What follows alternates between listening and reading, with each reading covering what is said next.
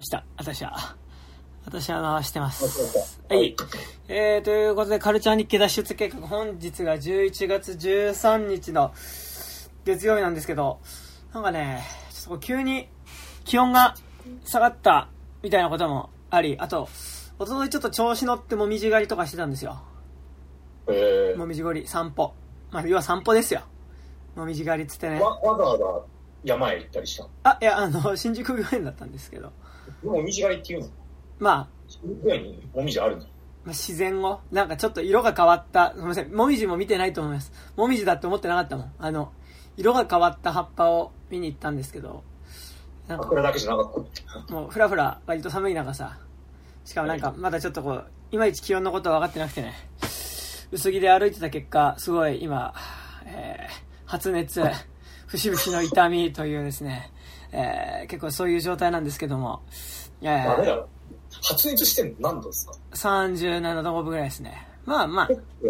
まあ、このつくなんかかな？いや、こ、この、この間ね、ちょうどね、このつく何かかな的な検査をしたんですよ。怪しくて。はいはで、こう、こうじゃなかったんですね。でなんかね割とその時の感じに似てて、咳とか、ね、くしゃみはないんで、このつく何かじゃなければ、でも、いのつく何かの可能性も全然今ね、あるのでね。俺、今年の夏そういう感じだったんですよ。もうはいはい一生かってるね。それに近いですね。ね あなたは。でもなんかあの、もう、さっきネットで風邪、スペース、あの、よく聞く食べ物で検索したら、あの、発酵食品食えって書いてあったんで、さっき、あの、山盛りのキムチを食べたんですけど、良くなったのかわかんない。ただ、臭、臭い、臭くて具合の悪い人になったかもしれない感じなんですけどね。はい。まあ喋ってればね、具合良くなる可能性も。そうまあ、そうなんですよ俺、うんコロナになりながらラジオ撮ったこともあるしね、俺は。いやいやみ、んなある。ありますよあん。たもある。で、なんかね、やっぱ、あの、僕がね、ラグビーやってた時に、こう、ラグビー界のみで、こう、流行っている T シャツで、リュウ、リュウっていうブランドが作ってる、リュウ T っていうね、なんかあ、、出た。うん。T シャツがあるんですけど、まあなんかその T シャツの裏に、今思うと本当バカなことが書いてある T シャツなんですよ。で、なんかあのそのリュウの T シャツに、風、そんなもん走ったら治るわって書いてある T シャツがあったんですけど、うんなんか今すごいそれのことを思い出しました。で喋ったら治るわ。そう僕その YouTube 見るたんびにバーが治んねえよって思いながら いたんですけどそうまあそういうねそういう気持ちですよ。どうも山田です。そして。どうも、金内武樹夏アニメーションです。はい。まあ、今日はね、まあなんかちょっとこう岩井俊二監督の最新作の切り絵の歌って作品について、まあちょっと喋りつつ、まあなんか最近見たものの話とかもしていこうかなっていう感じなんですけど、はい。ど、どっちからいきます？なんかちょっとウォームアップ的に最近見たもの話しますか、そうっすはいね。はいはい。というわけで、まあちょっとこの11月近辺、まあ新作旧作に関わらず、なんか竹木さんは目星ものを見ましたか？な 別に目星しなくてもいいんだけど。何見たかな？えっと、映画館で見たのだと、はいはいこの間だから、執行うまいセルフを喋ったんですよね。あその後見たんだけど、キラーズ・オブ・ザ・フラワームーンも見て、あと、はいあ、狼の家見ましたよ。あ、狼の家どうでした？いや、最高じゃないですか。最。高っすね。ちょっとなんか、あれ、なんだろう、あの、ぶっちゃけ無教養だとあれだけ見ただけだと分かんないじゃないですか。はいはいはい。事前情報とかなんかないと。うんうん。で、なんかあの、なんだ、チリのコロニア独裁政権みたいうんなうんうん。のがある、なんだっけ、あんま詳しくないですけど、なんかあの、ナチ、元ナチの人がうんうんチリに逃れてきて、なんか戦後、戦後というか二次大戦後に作ったなんかカルトみたいな、なんか、うんうんうんうん。コロニア政権みたいなのの時に作られたプロパガンダ映画っていう体のアニメーション作品みたいな。うんうんうん。なんでだなんかあの、狼の家の監督、あの、平の骨って短編も見た？あ、見た見た。なんかね、両方ともコマ撮りのアニメなんだけど、モキュメンタリーっていう、で、そうそうなんですよね。モキュメンタリー、まあそうね、モキュメンタリーか。まあ、フ毎回ァファウンドフッテージっていう手。フィルムが発見されました。で、修復を行いましたみたいな。うんうんうん。でなんかその、今年やってたやつだっけな、なんかあの、コロニアの子供たちって映画あ、うんだったんですけど、うんうん。俺それ見て、見そびれちゃってて、ちょっとあれ見てからの方がなんかより深く分かれたんじゃないかなっていうのが、ね。ちょっと後悔してます。なんか僕もそれを思って、なんか UNEXT のポイントで見れるところに入ってるのでちょっと年内見ようかなと思ってるんですけど、なんかね、狼の子供が、あ、狼の家が、なんか割とその、まあ、そのコロニアっていう、その、まあ子供に強制労働をさせたり、まあ、洗脳したりしてるような組織、あ、まあ、うん施設から抜け出して、なんかそこで飼ってた豚と一緒に、なんか森の中に逃げ込んだ女の子の、うん。なんかその、まあ。ね、なんかな内面っていうか、うん。森っていうその人間がいない世界の中で、まあなんかその森っていう絶対的な他者と、なんか自分自身の中の、こう、恐怖心みたいなものが結びついて、なんかそれがどんどん肥大化していくみたいな、ね、うんお話なんですけど、なんかめちゃくちゃ感覚的なアニメですよね。はいはい。なんか、だから多分そのコロニアの子供たちがなんかもっとその、コロニアのその施設の中で、なんかそこの施設長みたいなのにお気に入りうん。になった男の子の話らしくて、なんか多うん分その、もうちょっとこう、なんだろう、客観的に多分そのコノリアのこと多分描いて、多分90分ぐらいなんですよ。で、結構短くて。なんかちょうどいいなっていうか、そう、僕もちょっとコロニアの子供たち見ておこうかなっていう気はしてるんですけど、いや、やっぱだからその、なんだ、えっと、狼の家で言うと、うん本当に、なんだろう、とにかく最初の、なんだろう、あんまりその、なんだろう、ビジュアルイメージを頭、何事前調査せずに行くと、そこをびっくりするっていうか、うんうんうん。あの、リアルななんか、壁に描かれた絵？うんうんうん。なんだろう、壁に描かれた二次元の絵がアニメーション的にコマ撮りで動いていくっていうのと、うんうんその絵がなんか立体物として表現される、人形みたいな感じで表現されるのもあうんれば、うんなんだろう、本当になんだろう、その、なんかね、切り抜きみたいなの映画館出たところに書いて切り抜きみたいなものなんですけど、なんかその、制約をいくつか設けてると。あ、違う、パンフレット立ち読みしたのかな、はいはい。パンフレットに書いてたんですドグマみたいな。な。そう、ほいや、本当にドグマみたいなことが書いてなんか11の制約を我々は設けたみたいなのうんうで、本作はワンシーンワンカットであるみたいなので、でも確かにそうだな、みたいな。なんか、あの、まあ、コマ撮りだからワンシーンワンカットとは何ぞやあるんだけど、ちゃんとワンシーンワンカットになってるっていうか、シーンが変わわらないですよね。だから。うん。うん。止まらないし、たまになんかそのさ、あの、お何時計が置いてあったりするうんとさ、うんうん。時計がなんかあの正方向に回ってたりするのが見えうんるんですよ。うんうん。それが一コマずつになんか5分ぐらい動いてったりするのが見えて、うん。あ、これ一コマ5分ぐらいの労力で撮ってんだなってちょっと思ったりとか、ああ、なるほど、なるほど。時計が逆回転になってるとかって、あ、これは逆側に逆回しで撮って、それを、なん。だ、逆回しにしてん。のかみたいな、はいはいなん。か、分かったりとかがすげえ面白くて、あとなんだろう、やっぱなんかその、あの、一番すごい思ったのが、うんうんまあ、そあの、なんだ、コロニア政権みたいなのを後で言われればそうなのかもなってすげえ思ったりすぎないんですけど、うんうんうんそのさっきまで立体物として、なんかこう、例えば、なんだ、弟、妹や、まあ、その主人公の女の子はいはい。が表現されたものが、次のカットでは、なんかその、そのはさらに後ろにある壁が、なんか壁になんかこう、二次元的に表現されるがために、うんうん。その置いてある立体物も黒塗りのベタ塗りにされるみたいなああ、シーンがある。なんかそのなんだろう、あの、あ、さっきまで人形だったものがもう黒塗りの背景の一部となって、そのなんか汚れ、うん。ペンキの濡れた、濡れになっちゃったのがもう戻らないんだみたいななんか感じの、なんか謎の暴力性みたいなのが、なんか自分として結構感じることができて、それってなんかやっぱアートアニメならではの。感覚がある。それってなんかその、俺たちなんかアートアニメだからちょっと前のめりに見てるから考えすぎって節もあると思うんだけど、うんうん。そういうところの一個一個はすごい素晴らしくて、うんうん。やっぱなんだろう、あの、フィルマークスとか見ると、あの、日本人の観客全員行ってるんですけど、途中で、あの、大道具として出てくる学習机に、あのはいはい、。ドラゴンボールとか、ポケモンのピンクとかのシールが普通に貼ってあるんですよ。うんうんうんなんか、あのバグ感、なんかこう、待ってこれ、ね、あの、1960何年とかに撮られたっていう体じゃなかったのみたいな。はいはいはい。俺に急になんか、1990年代以降のなんか、調度物が出てくるのが、うんなんかこう、なんだろう、SF 的ななんか気持ち悪さみたいなのとかが通じてたりしてう、んうん。すごい良かったですね、本当に。なんかあとすごい見て思ったのが、なんかこう、まあ、そんな長い映画じゃないんですけど、なんか、うんいつ終わんだろうって感じはして、なんかそれはすごいつまんないからとかじゃなくて、なんかすごいこう、まあ基本的に森の中っていうのを、多分すごい、うっそうとした出口のない森の中っていうのを多分一つの家の中だっていう風に見ている女の子の視点から語られる話なんですけど、なんかやっぱあすごい、そういうことなんだ。俺普通に家には行ったんだと思っあ、なんか、あ僕はそう思ってみたってだけなんだけど、た。うんなんか、で、なんかその中ですごいこう、なんか窓の、開いてる窓の向こう側に行くとか、はいはい。あとなんかその絵の中に入ってくとか、なんかその、外側みたいなところにカメラが行って、で、そこに行くとなんかこう、それまで部屋の中で繰り返されていた、部屋に置かれているものがなんか平面になって絵になったり、またそれが立体物になって出てきたりするみたいな、もの、まあ、ものの動きをこうさせてた、なんかその環境っていうものが一切チャラになって、なんか外側に行くのかなって思うと結局それも隣の部屋みたいな感じで、なんか結局どこまでなんかこう外側みたいなものを模索してもなんかすごいこう結局一つの部屋の中に閉じこもってしまうっていうのと、まあ、なんか結局その2匹の豚とそれをまあ母親と弟に見立ててなんかこう、うんっていう、まあ、妄想に取りつかれてる女の子のなんか結局そこから出られなさっていうか。なんか外側を模索するんだけどすごいこうずっとその中に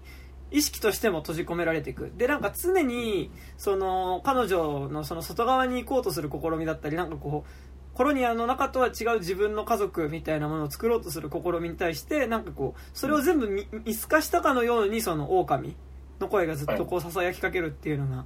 まあすごい不気味な映画ですよね。まあ、不気味な映画だし、やっぱなんか、その、まさに、イメージフォーラム案件というか、うん なんか、なんというか、なんか、それこそなんだろう、あの、時間感覚としては割と、なんか全然違う映画だけどさ、なんかリヴァイアさんとか見てる時にちょっと近いあかあ、うん、確かに確かに。今何分目だろうみたいなうん。し、なんかその、いや、言っちゃえばさ、なんか手法一発見たらさ、割とその驚きってそれで終わるはずなんだけどさ、うん。なんか結構、ずっとなんか、あの、暴力的な VJ 見せられてるみたいな感じで全然飽きなかったりとかね。する感じも近いし、だから、そうあと、うん。うん。はいはい。あとなんかすごい個人的に思ったのが、うんうん。なんか、あの、なんかレディオヘッドの歌詞世界の映像化みたいな感じですごい思って、僕別にレディオヘッドの歌詞をそんなちゃんと熱心に追ってるわけじゃないんですけど、はいはい。なんか簡単に言えばさ、レディオヘッドの歌詞って、なんかこう、なんだろう、政治的ななんか不和とか、なんか現代に関する不信感みたいなのが、なんかこう、こう偶意的でなんかちょっと難解な歌詞で表されるんですよ。はいはいはいアンザ・ウィッチとか、なんか、ウルフ・アット・ザ・ドアとか、まさにウルフ・アット・ザ・ドアとかね、うんうん。あの解約とか読むと、はいはい。なんかその、まさになんかその、なんかレディオヘッドの PV とかにも結構なんかありそうな感じっていうか、あなんか、あの、なんだろう、あの、誤解を恐れずに言うと、なんかちゃんとなんか考えながら見る系映画として、かなりいい線いってたんじゃないかなって思います。ーうんうん。であとなんかやっぱすごいこう、物語として語る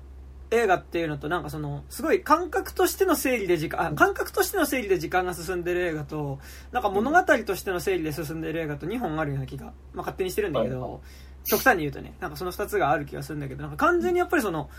感覚の整理で作られてる映画。だからなんかまあすごいデビッド・リンチとか分かりやすいところで言うと、とかにやっぱ近い整理っていうかなんかだからその恐怖っ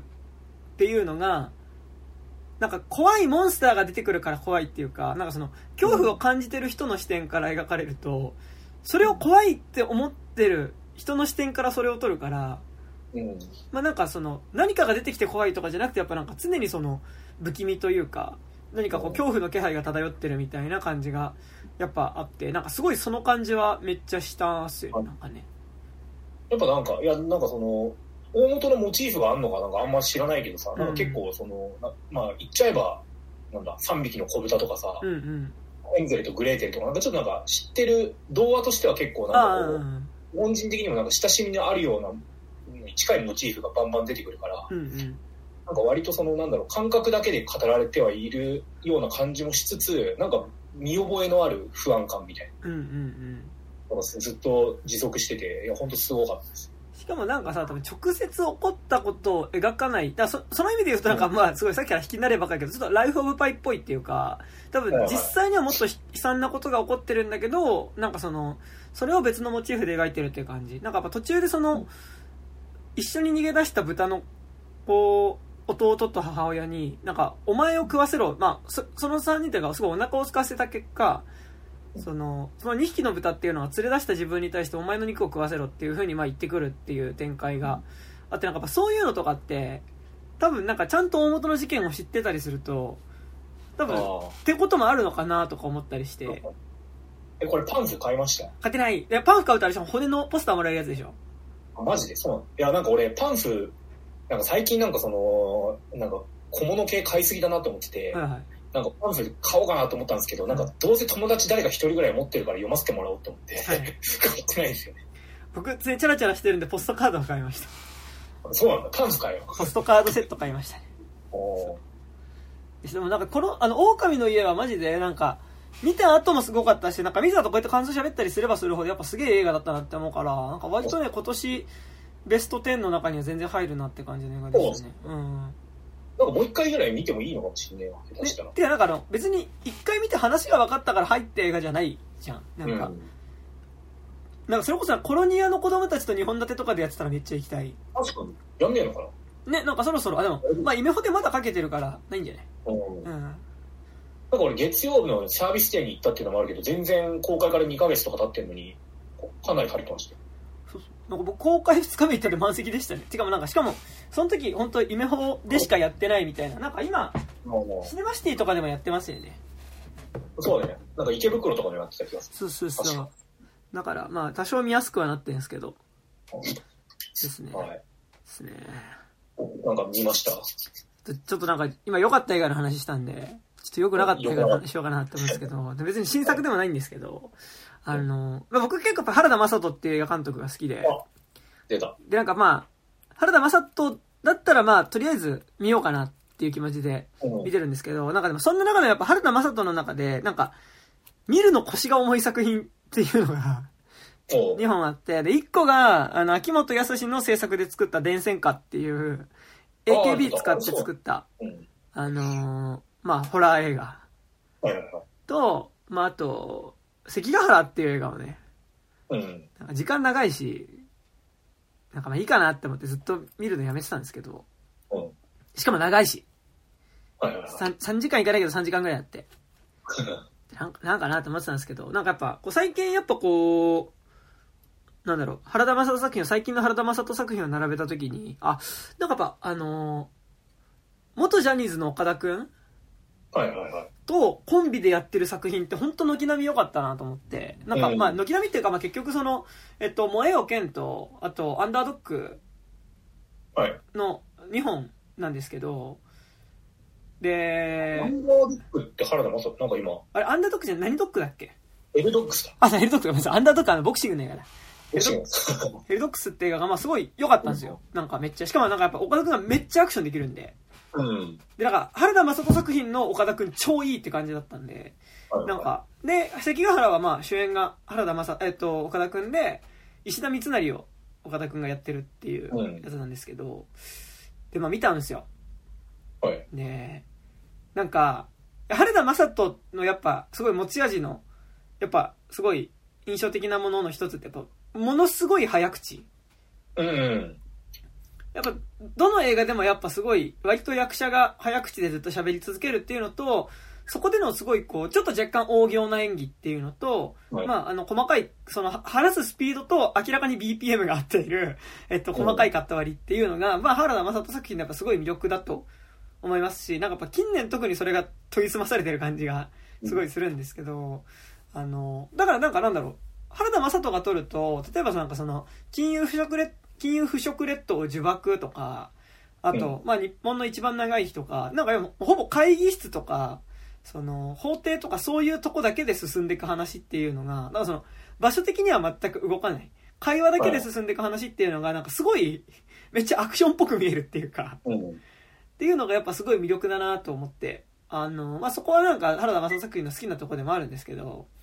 関ヶ原はなんかことごとくそこが 悪く出まくってるっていう映画で、えー、関ヶ原149分もあんだ。そうクソ長いでしょ。そんな映画ばっか撮ってるね、尺。で、最近逆にちょっと見やすかったのよ、100。なんかバッドランズとかもうちょっとちょうどいい長さだったし、2時間ぐらいだったうん。だったんですけど、で、なんかね、あのー なんだろう。だから、金融食列島呪縛とか、なんかその、日本の一番長い日とか、やっぱなんかね、その、場所、会議室とか、その、うんなんだろうな、こうオフィスとかに限定してたから、なんかすごい、ものすごいこう会話の応酬っていうのが、なんかすごいこう、生えてたわけであって、なんかまあ、うん関ヶ原って、要は戦国ものなわけじゃないですか。うん。結構なんかアクションもあるんですよね。で結構みんな動くんですよ。で、プラスアルファで、なんかちょっと現代の喋り方でもちょっとないみたいなセリフが。うん。って言った時に、あの、なんか面白いとか面白くないとかそういう話じゃなくて、マジで何言ってるかわかんねえんだよ。え、なんかそれあれあの、字幕なしで黒沢明の映画見るみたいな感じ？いや、そそれなんか聞き取りづらいじゃん。なんかその、あ、そう。早いのか。なんか、な、日本語喋ってるのはわかるし、なんか何言ってるかはわかるんだけど、早すぎて、マジでなんかその、追いつかない。頭があ。ーへで、で、なんか話としてはなんかだからまあ関ヶ原のさ、戦いに向けて、だからなんかその、家康軍、家康軍勢と、まあなんかその、最終的に対峙する石田三成。で、なんかその豊臣秀吉に、まあ、その、落ち目になった豊臣秀吉に忠義を尽くして、まあなんか最後死んでいく石田三成っていうのと、まあなんかその、冒頭のシーンで処刑される細川ガラシャ、なんだっけな、まあなんかその、こう、家康になんか歯向かったとかでなんか殺される、その、人質になってたその、まあ、あの、まあ地方の、まあ大大名とか殿様の、その、まあ、妻たちっていうのが一斉に処刑されるんだけど、で、なんかその中に実は忍者が一人、忍者っていうか、その、伊賀のくの一部隊が入ってて、で、まあ彼ら、彼女たちっていうのが、まあなんかその、歌詞、その、奥方たちを殺そう、処刑しようとするときにその、あの、立ち上がってね。で、その処刑をなんとか阻止しようとするっていうところに石田三成が立ち会って、結局処刑はされちゃうんだけど、なんかその、そこで、こう、救った伊賀の、に、うん、女くの一、女くの一ってくの一は女だね。今、今、トートロジーになってたね。今ね、あの、豚のとんかつみたいなこと言ってましたけど、まあその、女くの一っていうのが、えっと、まあ結局なんかその、最初、まあなんかその、私は、なんかその、別に女性一人の人間として見なくていいと。私はその、その、君主から君主へ、その、こう、使える場所を変えるだけで、その、道具と思ってくださいって言う言うんだけど、まあなんかそこの、伊賀の忍者っていうのと、その、石田三成の、その悲しい恋愛みたいな、ものが描かれるんですけど、なんか、マジで、なんか、なんとなく、僕、そんな戦国ものとか詳しくないんですよ。はい、詳しくないんですけど、もうなんか、どっちが勝つかとか、ななんか、なんとなくはわかるじゃないですか、なんか。ノリでは、関ヶ原って。はい、なんとなく。で、なんかだから、ノリではそうなんだろうな、とか、思いながら見てて、で、なんか、すごい、その中でなんかこう、あのー、なんだろうな、あのー、いいシーンもあったりしたんだけど、マジで基本的に何言ってるかわかんねえっていう。で、キャストも超豪華なんですよ。なんか。なんか有村架純がヒロインなの？あ、そう、有村架純はその伊賀の忍者。で、なんかその、えー、さ、侍、その、だ、大名同士の、うん。まあ、その秀吉の家臣同士のその制約みたいなものと、なんかその裏で暗躍してその情報戦をしている忍者たちみたいな。で、なんか忍者たちもなんか忍者たち同士で情報交換とかするんだけど、でも結局その忍者、なんか、伊賀の忍者だよねっていうところでは、なんかこう、繋がってるけど、結局使える家臣が違うから、なんかそれによってこう、なんかなんだろうな。あの、結局、使えてる家臣が第一優先だから、まあなんかその、仲間でもありつつ、なんかこう、殺しもするみたいな関係なんだけど、うん、ではその伊藤歩演じる、あの、こう、なんか、くのいちの棟梁みたいなのと、なんか有村架純のこう戦いみたいなのがなんかそこであったりするんだけど、うん、なんかね、マジで、何言ってるかわかんねえっていう。でもなんか、なんかなんだろう、結構、原田雅人の作品って、じゃあ他の映画でセリフ全部聞き取れてるかっていうと、なんか、早口すぎて聞き取れはしないけど、なんかやっぱやたらパンチラインが多い。パンチラインが多いから、なんかすごいこう、え、なんかこの間のね、バッドランズに出てきたね、なんだっけな、バッドランズ超よ、なんかバッドランズなんか最近の原田眞人作品の中では微妙だったんだけど、なんか、あのー、役者がまあ、そ、総じて良くて、はい。な、な、なんだっけな、あの、すげえ変な名前の人、そう、サリングロックっていう人、サリングロックって知ってます？知らない。え、何の人？いや、僕なんか、原田眞人作品、っていうかなんかあの、原田正人作品でしか見ないけど、こいつめちゃくちゃいいなっていう人が結構原田正人作品っているんですけど、サリングロックさんは、えー、っと、突撃金魚っていう、はい。えー、っと、劇団なのかな？の、なんか、あ、そう、主に舞台の人なのかな？の人で、あ、でもなんか、あ、演出家ですね。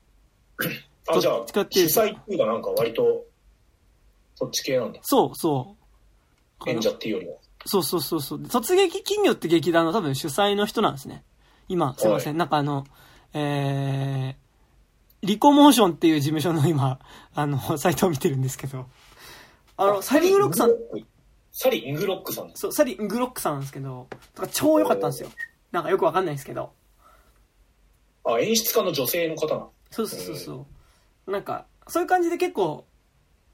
関ヶ原にも、まあなんか有名な俳優？だからその、東出正宏とか、まああと普通にまた役所工事と基本的に岡田君の一騎打ちっていうか、まあそこの戦いなんだけど、なんかそれ以外にもめっちゃ役者がいい、いいわけですよ。うん。なんだけどなんかパンチラインがあんまり、まあなんかその、さ、なんだろう、現代劇だったらパンチラインってまあ言えるじゃん。なんかその、変な言葉っていうかさ、なんかまあそれこそ、なんか、神風タクシーとかまあ何回も見てるけど、神風タクシーとかのさ、やっぱあの、あの、神風突撃と攻撃隊、トマト隊長とかね、トマト隊隊長みたいなさ、もしも僕が死んだならみたいなさ、ああいうセリフとか、あの、めちゃくちゃかっこいい。なんかやっぱああいうよくわかんないセリフ、めっちゃかっこいいんですけど、なんかやっぱそういうセリフないし、なんか、聞き取れないけど、ノリで気持ちいいなって、なんかせ、金融食レッド自爆とかめっちゃ思ったんですけど。なんかそれは、聞き取れてないけど、なんかポイントポイントの情報はちゃんと処理できたからなんだなと思って、うん。なんか関ヶ原はマジで、よくわかんないと思って、途中でなんか、集中して見なくなっちゃって、なんかそれのせいもあって、なんか、ちゃんと見れなかったんですけど、なんかね、今まで見た原田さ正人作品の中で一番つまんなかったかもしれない。そんなに？そういや俺さ、今さ、あの、フィルモグラフィー全部見てんだけどさ、俺、原田松里作品さ、神風タクシーと、検察側の罪人以外見てないことに気づいた。いや、それはね、もったいないですよえこ。れ何？これ何？あの、いや、なんかね、どれから見たらいいんだかわかんないよね、正直。でも、でも、山田君とかマジで熱いじゃん。え、なんかその、その次に見るとしたらどれが一番いい？えっと、なんか、神風タクシーが好きなんだとしたら、なんか同年に作ってるバウンスコギャルって映画がまあ割と、いいかな同年なのこれ、1997年って書いてある。あ、さ、2年後か。2年後に作って、割と近い年代に作ってるバウンスコギャルとかいいし、あとなんか本当にアクションめっちゃいいなっていうんだったら、本当に、えっと、関ヶ原以外の岡田君主演の2本。だから、はい。萌えよ剣とヘリドックスはマジでド傑作えー、ちょっと UNEXT にあるやつ見てみる。ですね。で、まあ、あと、あの、まあ、なんかなんだろうな。あの、サクッと見れて、うん、世間的には駆け込み女とかさ、あ、めちゃくちゃそうですね。要はいい人気じゃん。で、駆け込み女はなんか逆になんかその、原田雅人の偏差がそんなに全力でもないかなっていう感じがしてて。だから偏差が見たいんだったら、で僕は偏差が好きだったんで、例えば神風タクシーとか、あと、タフですね。やっぱ、ああ、ですか。タフシリーズ。はいはいはい。タタフは普通にワンかから見ればいい。ワンから見ればいいですね。で、タフシリーズはなんか、すごい、でも日本の、その V シネで、なんかその、いかにハリウッドに通用するアクションをやろうとしてるかって話で、なんかね、その結果として、なんか普通にアクションじゃなくて、その、すごい裏稼業ものっていうか、うん。なんかあの、さっきあの、ザ・キラーって見ました。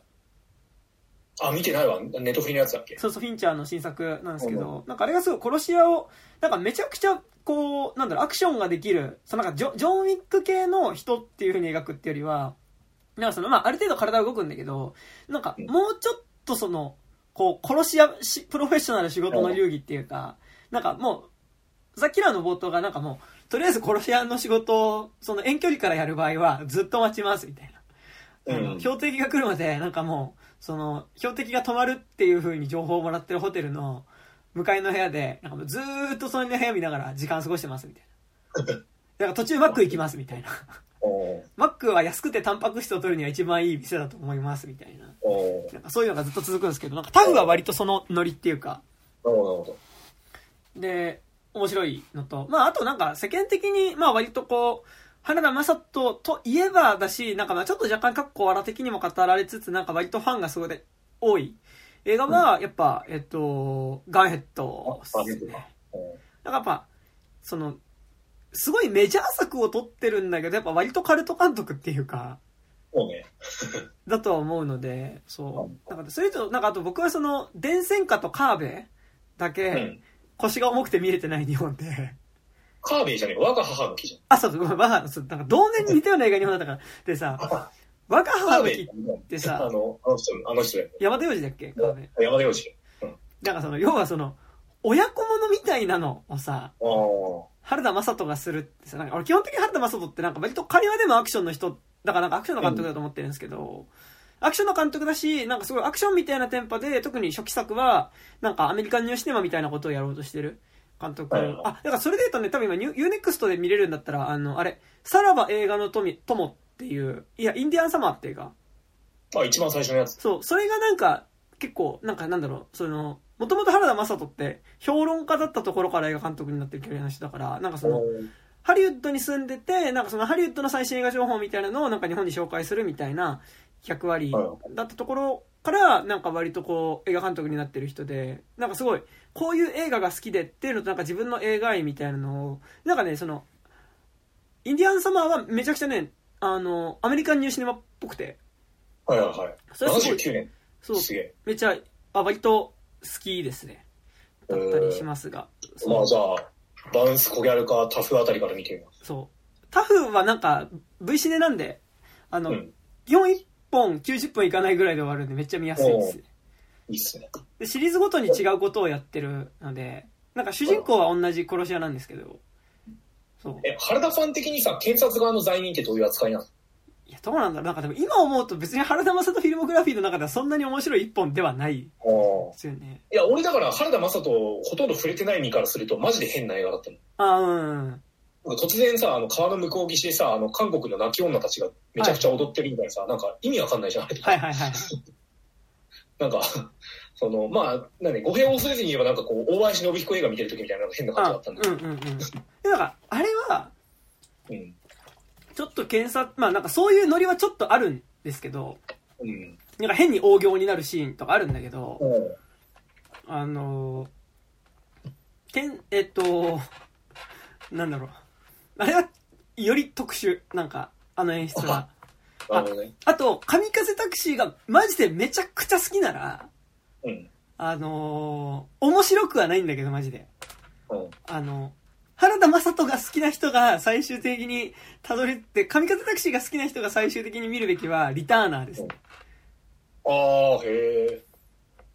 山崎隆の。あ、でもリターナーじゃねえ。なんだっけ？リターンか。リターンだ。さっきから間違いすぎだろ、タイトル。すいません、ちょっと、あの、熱のせいで記憶が曖昧になっていて。リターンハードバージョン、これか。へえ。リターンってなんかね、そのね、多分、ネットフリックスとかこのようにさ、たくさん、その、いろんな配信、動画配信サービスが出てきたわけじゃないですか。なんか、その中で、なんかその、原田雅人が作った最新作を、えっと、なんかなんだろう。まあちょっとその配信サイトを立ち上げるっていう上での看板作品として作ったのが。このリターンって映画で、ウーラだって。んスマートフォン向け総合アプリ。あ、そうウそう。ーウーラっていうの。なんやねん、ウーラっていうね。もう今や聞かないですけど、そうね。BTB みたいな感じか？あ、そうそうそうそう。だからその、なんかね、携帯の多分その、と、なんか、契約とセットになってるみたいなさ。はいはい。でなんかそれがね、マジで、こう、主演が椎名桔平なんですけど、うん。なんか椎名桔平演じる、なんかその、金融マンっていうのが、こう、借金で首が回らなくなって、で、その結果、なんかこう、借金取りの、その、えっと、まあ、親分の息子を殺しちゃうんですよ。うん。で、そっから、もう日本に入れなくなった彼っていうのがメキシコに飛んで、そこで殺し屋をずっとやってて、おで、その彼が日本に帰ってきて。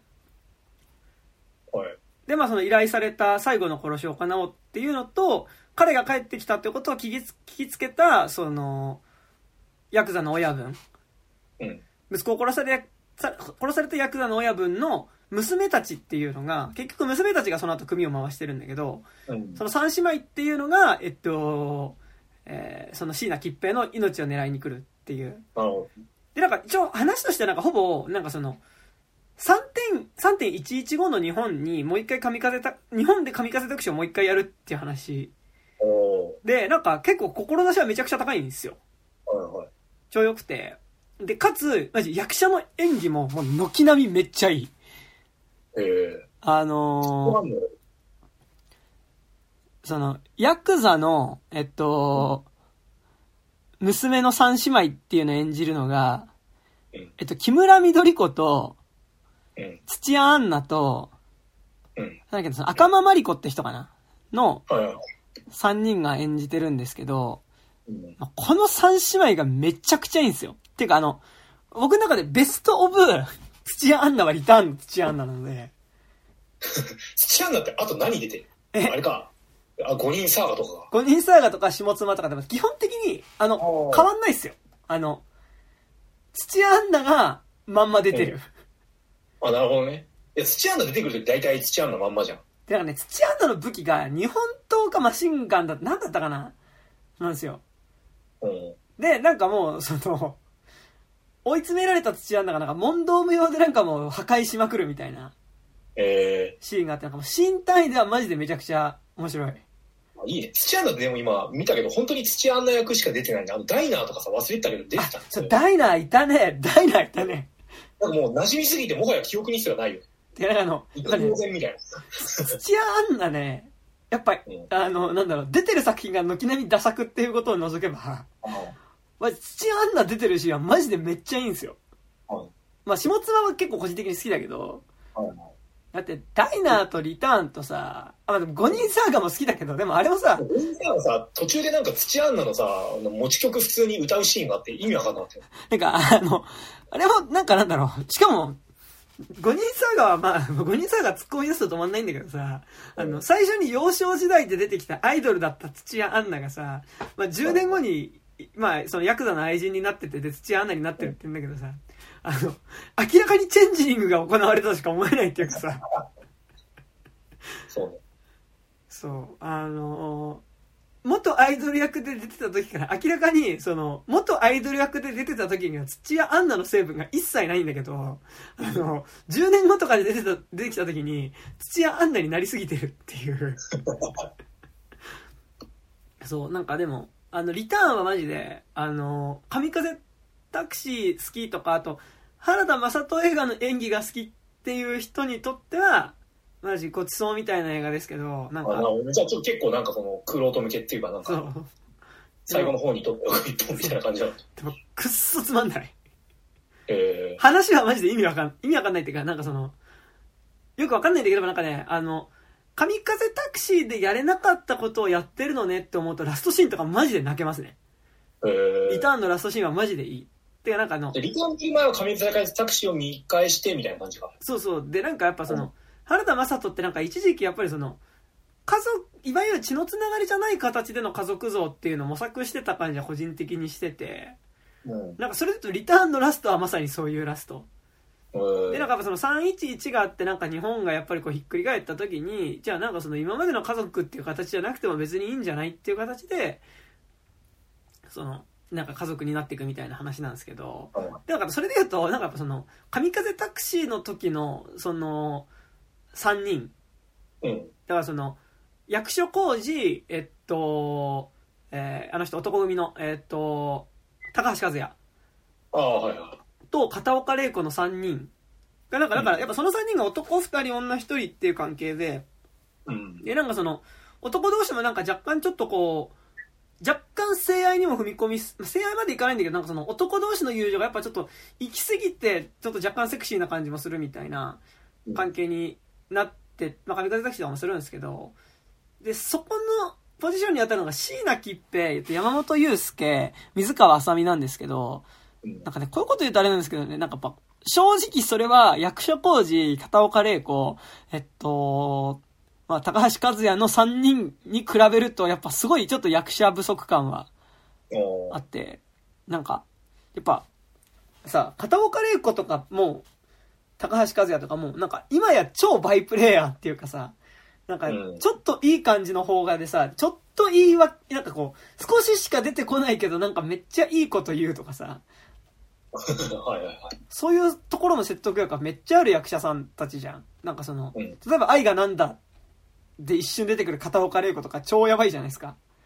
愛がなんだってなんだっけ？愛がなんだああ、あれか。あのあの、お母さん役か。そう、小泉、いや、じゃあ、愛がなんだは、あの、あれ、えっと、途中で、あの、主人公が働く、なんか、サウナみたいなところのパートのおばちゃん役で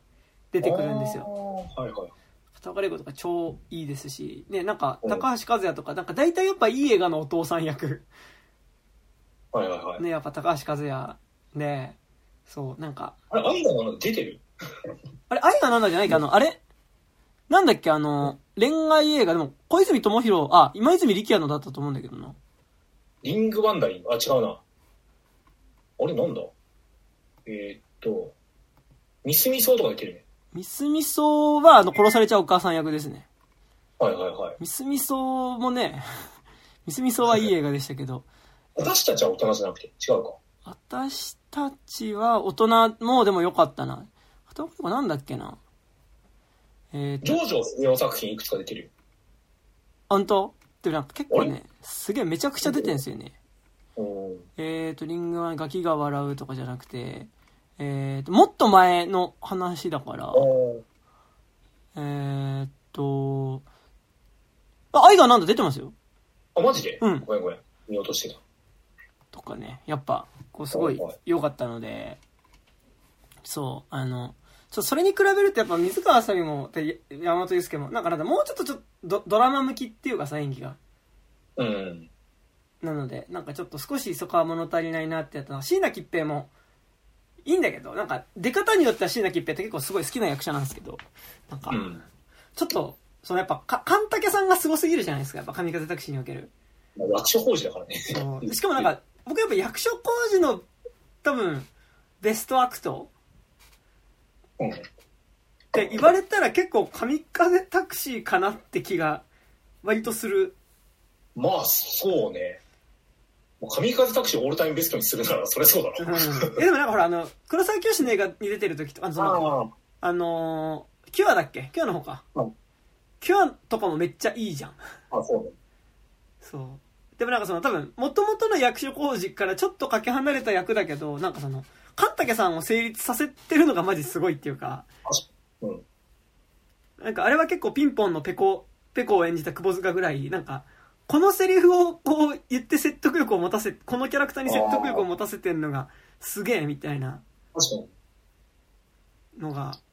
あるので、なんかやっぱ最初インタビュー映像から始まるじゃないですか、神風タクシー。うん。でおそらく多分実際の日系ブラジル人の人たちのこうインタビューの中にやっぱこう役所工事がパッて入ってきた時のなんか役所工事なのにみたいな。役所工事なのにえなんかめっちゃその日系の人っぽいみたいなうん。あの衝撃はすごいのではい。そうなんかちょっとなんかある程度原田雅人作品見ててもその原田雅人作品のなんか個人的には良かった頃の要素がめっちゃ詰まってるけどめっちゃつまんないのがリターンでうん。なんかリターンはおすすめですねなんかあのなるほゲテモノ映画なので、すごい。ど。あと、土屋アンナが、暴れてる土屋アンナ、あと、まあ、木村緑子も超いいのよ。てか、なんかやっぱ、うん。木村緑子と、あとなんかその、岡田、この、なんとかさんっていう人が、なんか、あの、うーんと、赤間マリコ。そう、かまりこっていう人が、なんか、なんだろうな、あの、いや、これはないだろうみたいな、なんかその、うん。リ、リーゼントみたいな髪型で和服を着たおばちゃんなんですよ。で、色がついたサングラスつけてて。はいはい。だからなんか、ちょっとこう、極端に言うとその、なんかあの、アイフルの CM に出てるさ、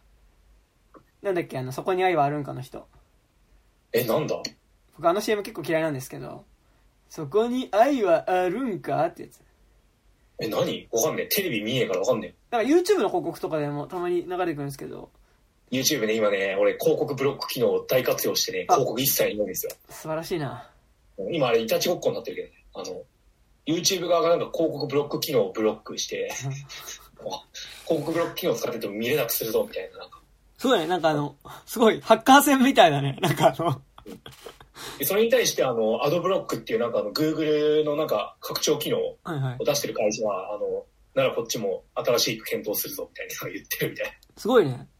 な。なんかすごい。ごめん、さっきから好きな映画の話ばっかして申し訳ないんだけど、あの、イノセンスっていう映画の後半でさ、あのーうん。タイプ2501ハダリっていう、その、まあ、セクサロイドを作ってる工場のプラントに、その、バトーがはい。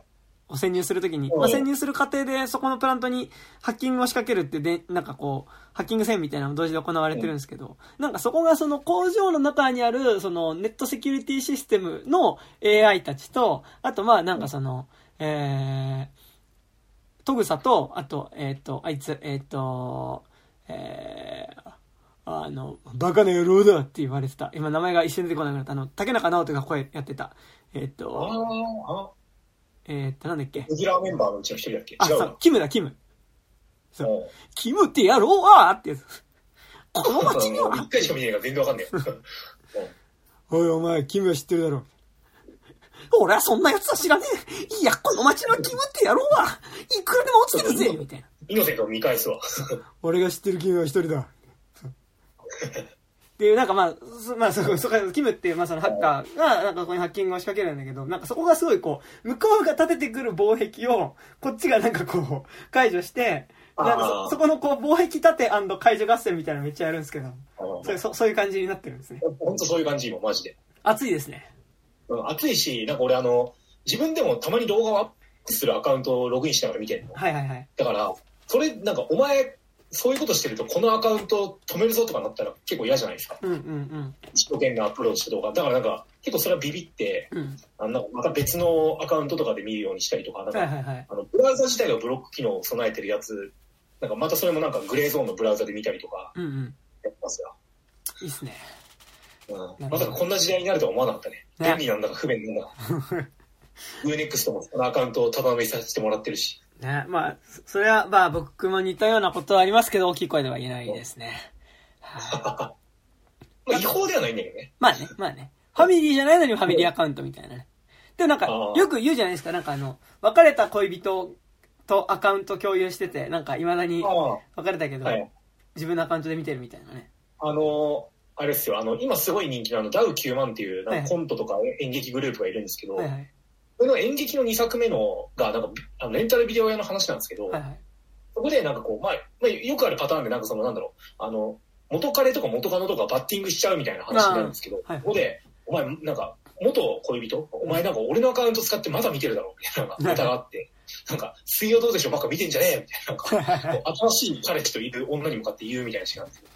それっす。すごい嫌な、なんかやっぱアカウント何人かで共有してるとさ、ここっちが、まあうん向こうが使っててこっちが見れない時にさ、何見えてるか出るっていうのが、うんなんか、まあ恋人じゃなくても、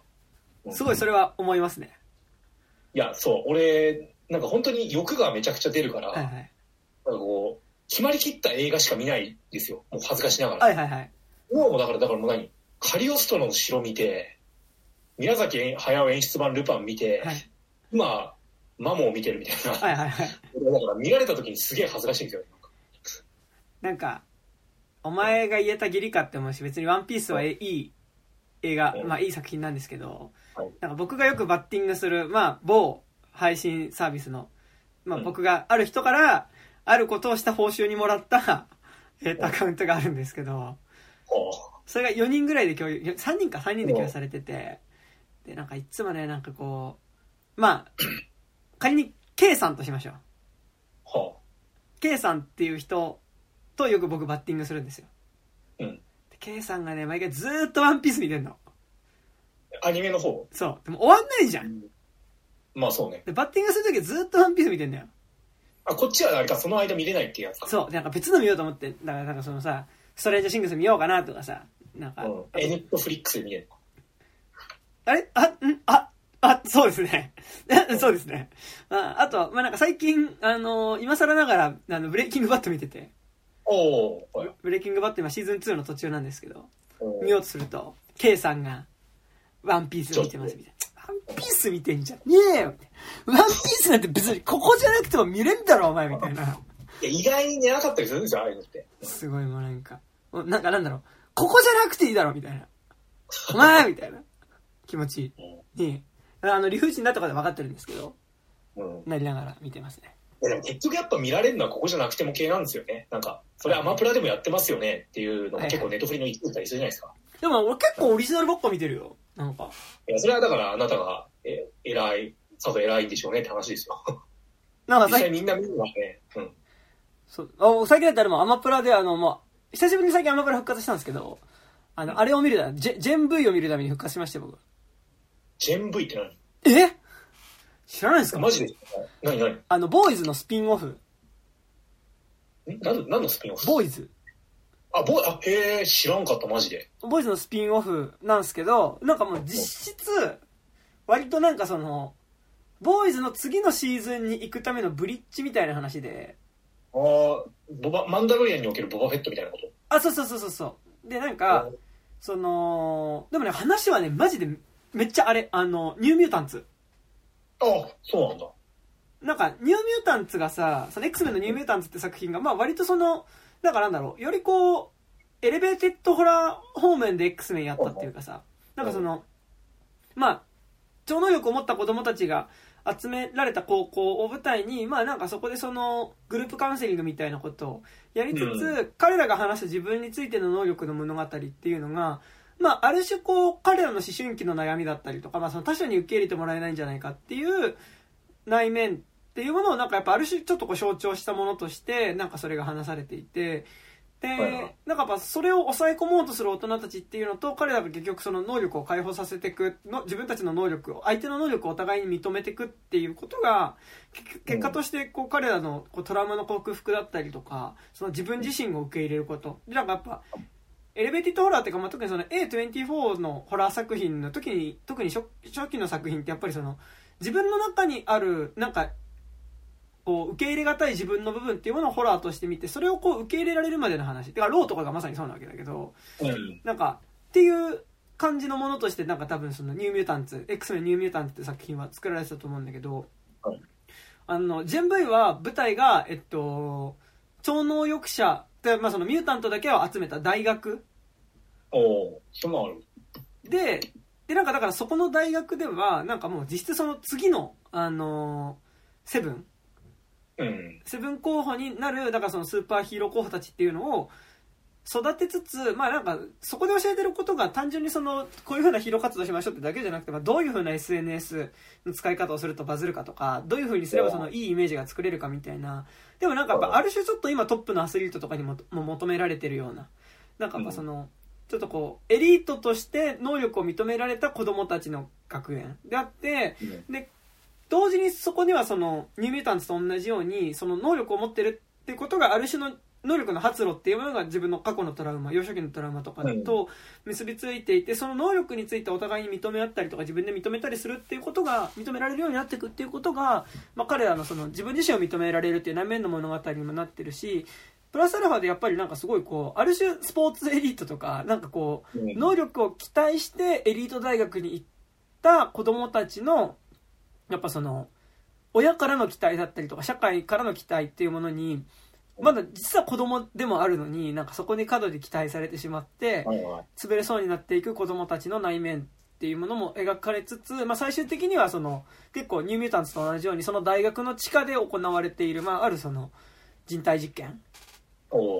についてその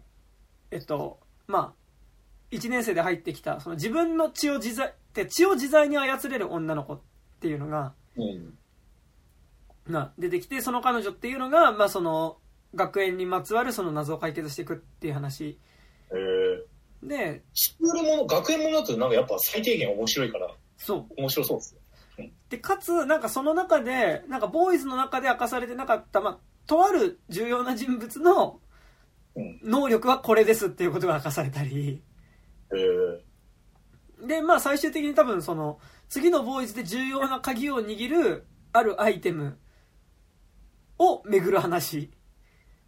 になっていくっていう作りで。えでもなんかそのボーイズのブリッジの話だからとか関係なく普通にめっちゃ面白かった全部は。ー、なる。ほどね。俺、ボーイズ多分なんかシーズン2の途中で止まってんだよ。はいはいはい。なんか俺、海外ドラマシーズン2の途中で止まりがちなんだよ。あまあでもそれはねわかるなんとなく、うん、なんかシーズン1は見る見て、ああ、まあまあ面白いねって言って、なんかまあシーズン2やるから期待してみるんだけど、なんか途中で割とどうでもよくなるみたいな節が大きすぎて。でもなんか全部はね割と1個のシーズンで終わるからうん。うん。で全部自体としてもなんかさもちろんそのなんかマンドラリアンとか同じ感じでもちろうんんその前後の話を知ってた方が楽しいうんまあ。楽しいんだけど別にそれ単体でもめっちゃ面白い確かに。全部ちょっと面白そうなの見ようかよよかったですそうな。うん。ちょうど先々週ぐらいにあの全部終わってはいはいはい。そうそうそう第第6話のタイトル、ジュマンジじゃん。そうそうそうそうそうえー、これあれか、いろんな、なんか、映画のタイトルなのかな？そんなことはない。わかんないなんかでも割となんか引用して持ってきてそうですよねうん。そうそうかですねって感じなんですけどなんか他竹木さんは最近まあドラマとかも含めてなんか面白いのありました？なんだろう、えっと、あ、てか、こないだあれ見たんですよ、あの、性欲？ああどうでした性欲？浅い。性欲俺なんか元の本読んでなくて、なんか本と比べるとどうなのかっていうのはちょっとわかんないんだけど、はい。はいなんかその、群像劇だから、なんかこの、なんだ、こいつらの話、ちょっと、時間足りてなくね？とかなんか、うん。最後、まあメインのなんだ、あの、ガッキーとかゴローちゃんとかのキャラクターの話に終始していっちゃって、途中で割と尻切れトップになったキャラクターがいくつかいるんですよ。そこら辺が、なんか、原作からそうなのか、なんかちょっと説明不足すぎないみたいな節が、はいはい。映画版だとなんかちょっと感じたかなっていうのはありつつ、いやでもなんか、話的にはめちゃくちゃ面白いけど、あれってなんか要は、あの、なんだ、マイナー性癖みたいな話なんですよ、言うたら。あ、す性欲の話なんだ、本当に。その、セクシャルの方の性欲の話なんだ。えっとね、そこもなんか難しくて、なんかその、あの、多分、ここで出てくる人たちっていうか、なんか主要人物のいくつかは、多分なんかその、なんか水フェチなの、あのメインの主要人物は。水フェチ？そう、なんか水が、水流がバシャーってなるふう感じが好きとか、だからなんかその変にセクシャルに絡めてないところがめちゃくちゃいいところだと思う。その、うーん。本人的にも多分興奮してるんだけど、うん彼らがそれでなんか射精するのかとかなんかは描かれてなかったりするから、うんどこまでなのか映画だけ見た感じはわかんないんだけど。あ、でも楽器とか割となんかエクスタシー感じてたっぽいな。なんかエクスタシーには行くっぽいんだけど、はいはい。なんかその、それをなんか例えばな、なんだろう、あの、異性と共有したいのか、うん誰、な人間と共有したいのか、うん。とかも、なんかこう、ふんわりとしか描かれてないから、はあはあはそこ割と重要、あ、でもね、描かれてるのかななんか結構、そのなんだろう、あの、何そこのとこもうちょっと詳しく聞かせてよがずっと続くみたいな感じだった、俺。うん。と、あとなんだろう、その、まあ当然なんだろう、あのーその、なんだ、フェティッシュ、異常性欲とされてしまうものと、なんかその、世間との兼ね合いみたいな話もちょっとなってくるんだけど、はいはいはい。なんか、その時に、なんかその、あの、まあ、これしょうがないところだと思うんだけど、どうしても、でも、その何、あの、自動売春してるやつは犯罪者だよね、みたいなのが、まあ、どうしても出てくるじゃないですか。うん。そういう時に、なんかそのなんだろう、あの、何？じ小児性愛を持って生まれることはしょうがないにしても、実際にやるのは問題だよね、みたいなところまで、なんか、さすがに語る余地はなかったのかっていう、なんか、もやもやが多少あった。あーまあ、じゃあ、ちょっと触れかけはするけど、別にそれについての話じゃないみたいな感じ？そううんね。いや、それについての話でもあるんだけど、ななんつったらいいんだろう。なんか、あの、スケープゴートに使われてるって言ったらちょっとあれだけど、はいはい。なんかこう、なんだろう、その他の性欲についての話を引き立てるためにちょっと今今作としてどうしても描かれちゃうなみたいな。うん。なんかそこではさ、そこの大きな鉱脈があるじゃないですか。そのはいはいはい。消費性愛者として生まれた、生まれて、その確かに被害者が出ることは絶対に良くないんだけど、でも子供に興奮するのは事実だよねみたいなのってさ、うんうんうん。がちょっとなんかこう、割と、そのなんだろう、最後サクッとちょっと描かれす、何次ではっていうのはちょっと思いつつあった。まあちょっとね、ぜひ見てください、あれは。面白かったですか？や、面白いですよ、普通に。なんかあの、結構さ、あの、なんだろう、こう、若手の、若手じゃないけど、ちょっと次に、ネクストブレイクしそうな監督に浅井亮原作で撮らせるみたいな流れちょっとあるじゃないですか。ああ、はいはいはい。霧島の吉田大八とか、えっと、あとあれ、少女は卒業しないの、この間だと。ああ、あれも浅井亮か。ああれは浅井亮原作で監督でもなんか違う人で、で、あと、うんまああれ、あれも、えっと、就活のやつ、えっと、えっと、何者？何者も、あれ何者誰だっけ監督？三浦貴大とかだっけ？何者は松井松井大悟？大悟か？松井、あ、じゃあ三浦、えっと、ちょっと待って、みどどっちかだった。はいはいはいいつもこっちなんだよね。三浦大輔か松井大悟のどっちか。ああ、三浦大輔とごめんなさい。三浦だ、だあの、高弘もごめんなさい。こっちになってました、僕今。ん？三浦貴大って誰？あの、や役者でもあって監督もする人。はいはいはい。えー、あ、三浦大輔でした。三浦大輔あ、なるほど、なるほど。文字通りの人かな？なんか、そんな、だから俺、三浦貴弘と三浦大輔ごっちゃになりがちでちょっとね。俺はね、松井大悟と三浦大輔なんですよ。ああ松井大悟とカンパニー松尾ですね、僕どっちかっていうと。いや、全然違うじゃん。松松で、なんか勝手に。あとなんかなんだその、アーティストのライブ映像とかよく撮る監督だよねっていうところで結構雑くくりになってます、僕の中では。え、だって、カンパニー松はカタカナが入ってるから、間違いないでしょ。ま、松松、松松で。いやいやいやいや、それは間違いないよ。さすがに松尾鈴木は世代的に違いすぎるからごっちゃにならないんですけど。え、むしろ、ま、カンパニー松尾も松尾鈴木の方が近いか人間だと思うけど。確かにうん。まあでも映画の人じゃないからね、松尾鈴木ってそんなに言うて。まあううん。まあ撮ってますけど。うん。はいはいなるほどまあまあまね。ちょっと正確だからそうね。見ますとしたら。うん。なんか、あのー多分なんかその、何？絵作りっていうのなんかこう、絵の感じとかなんかちょっと愚行録とかに近い系へえ。で、寒々しいなんか日本の景色みたいな、はいはいはいはい。東京じゃないいろんな地方のとこの景色みたいな。なんかちょっとその、少しなんか冷めた感じで今の日本を見るみたいな視点って、なんかハマるときめっちゃ好きなんですけど、僕嫌いなときマジで大っ嫌いってなりがちなので。まあ、結構なんかそこ、なんかね、ぶっちゃけなんか浅井亮原作のってさ、なんかこの映画合わなかったな含めて見見て語るのって割とあるじゃないですか。なるほど、なるほど。うん。確かに。だから結構なんかその嫌いなら嫌いなで、いうことはあるのありだあ、じゃあちょっと見てみますわ。岸義行って今今作の監督1964年生まれで、まあまあ撮ってる人だな。うん、なんか最近でもちょっとこう、メジャーまでいかないけど撮ってるみたいな感じですよね、なんか。そうね。確かに。あ、二重生活が初監督作品だったの。へー、へーなるほどね。ま俺あとなんかあの、はい性欲見た時に、なんか俺、人の、役者の顔がマジでわかんないの。あ、はいはい。芸能人とかにマジで本当に疎くて、うん。なんか見てる間に、なんかその、この女優さんすげえ綺麗な人だなって、なんか、こんな綺麗な女優さんいるんだなと思ったら、途中でなんか、あ、これガッキーかってなんか、途中で気づきました。でガッキーって割と、なんだ、特徴ある顔じゃない？綺麗な顔だけど。あそう、そうなんだ。だから何俺がその何あの、知らなすぎるっていうのはもちろんあるんだけど、なんかこう、なんかやっぱなんかね、ちょっとね、取られ方が違うんですよ。なんかこう、えあれ30代楽器みたいな感じで撮られてるから。ー、なんか映像でガッキー見るのって、うん。初めてぐらいかも。なんかそのドラ映画でって。俺的にはゴーストブックをバースケーズ感が去年あったから、あー、そっか。うんガッキーって何出てんだろう？あと、ちょっと恋空とかで。あ、恋空ね。まあ、恋空が代表作って感じはしますけど。あとあれじゃない？あの、星野源とのやつ。逃げ恋？あー、逃げ、逃げ恥？でもあれ、ほら、映画じゃないじゃん。あ、そう。ガッキーって、あ、でも映画本当に、コードブルー、ミックス、トワイライト、ささらさや、銀翼の翼、花水木、バラッド名もなき恋の歌。あー、すごいね。なんか、すごくないんだけど。うん、いや、すごいね。なんか、あそんなにたくさん出てるわけでもないですね。うん。あ、すごい。あの、あ、でもごめんなさい。僕一本だけ見てますよ。何？バラッド、名もなき声の歌。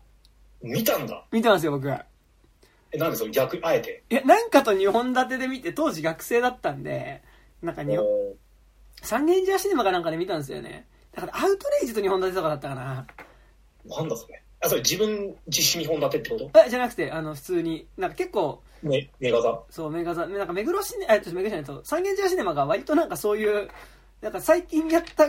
こう対策系邦画だったらまあ2本立てでええやろみたいな感じでやってて、音源時代に映画館ってあったの？三軒茶屋シネマと三軒茶屋中央っていう劇場が、僕が大学ええ3年生ぐらいまであったんですよ。今もうないよね。ナイス。今、かあの、三軒茶屋シネマは、えっと、肉の花正の2階なんですけど、花正だけあるのかな？で、三軒茶屋中央今カラオケになりましたね。そうなんだ。知らんかった。なんで、あの、なんだっけな、うんと、空気人形だったかな、これが、キロカズのなんかの作品で映画館に行くシーンがあって、それはなんか三軒茶屋中央劇場でしたよ、確か。えー、でしたけど、まあなんか、そういうね。なるほど。ででもそこのやっぱりフィルモグラフィーでいうと性欲は明らかに楽器の中でかなそうですねり性欲は見た方がいいんじゃないってなる一本だと思うけどうん。ごめんなさい、なんか失礼ですけど、やっぱガッキーをちゃんとやっぱ一人の俳優として見てなかったですね、今までね。いやじゃあなおさら見てください普通にもう、はい。楽器の見せ場しかないからマジで、本当に、うんわかりました。うん、ね。俺だとやっぱなんかまあ普通になんかこう結構なんなんだろうその何？あのー性癖カミングアウトシーンがすげえ好き好きっていうか普通に興奮するんですよはいはいはい。だから結構なんか、まあ、もうままさにそういう映画なんですよなんかうこう、ん。ガッキーも別になんか、あの、何？いい年だけど、あまだ結婚しないのとか、子供そろそろ産まないともうそろそろねとかなんか言われるけど、全然興味ねえみたいな。はいはいはいほあど 興味ねえみたいな。死んだ顔してるけど、彼女が本当に好きなのはみたいな感じの。あ、なるほどねだ。から、普通にめちゃくちゃ興奮しましうん。ちょ、ちょっとコンビニ人間的な？なんかそのた。、あ、そうね。いや、めちゃくちゃ近い、確かに。えコンビニ人間は本当に淡白じゃん。ー、そうなんかあれって。うんうんなんかもうちょっとなんか、あの別のところに熱の入ったコンビニ人間っていうか。うん。うん。っていう、なんかその、なんだろう、マイナー性癖を持ってる人たちのデートってこういう感じか、みたいなとか。はいはい。なるほど。いや、面白いです。てか、コンビニ人間って実写化されないのかどうなんですかねなんかされたら見に行くと思うんですけど、なんかされたらされたで文句絶対言いそうだなって気がします、なんかな。まあまあまあ。確かにね。それなんか、あんなんだ、うんそういういや、あんなんだとね、性欲もそうだけどさ、なんか一時期どこでも見たじゃないですか。なんかそうですね。向こう入ると全部コンビニ人間みたいなさ、なんか、あと絶対そういう話はありそうですよね。ん？そういう話？あ、映映画館の。画化ってね、絶対。村田沙耶香作品ってなんか映画された？あれか。生きてるだけで愛とかってそうだっけ？いや、あれは元谷由紀子。あ、元焼きか。そうだ、すいません。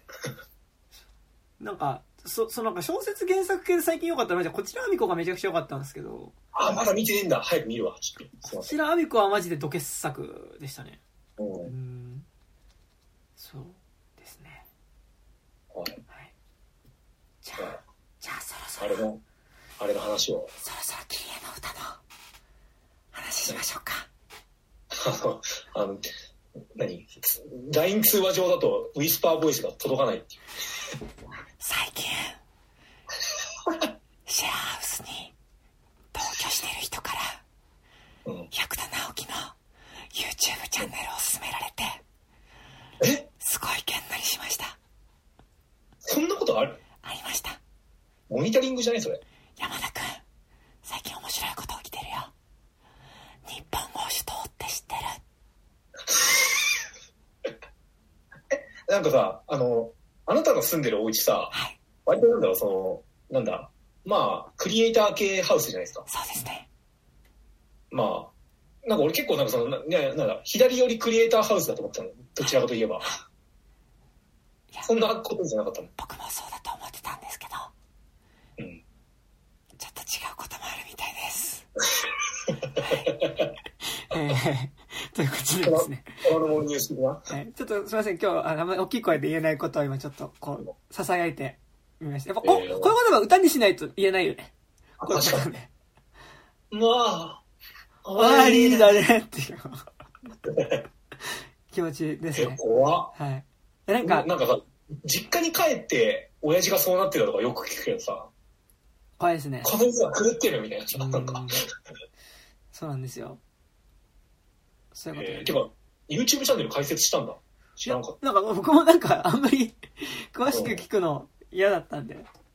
なんかた。で、も最近さ、なんかあの、あれ、ゴジラマイナスワン見てさ、はい。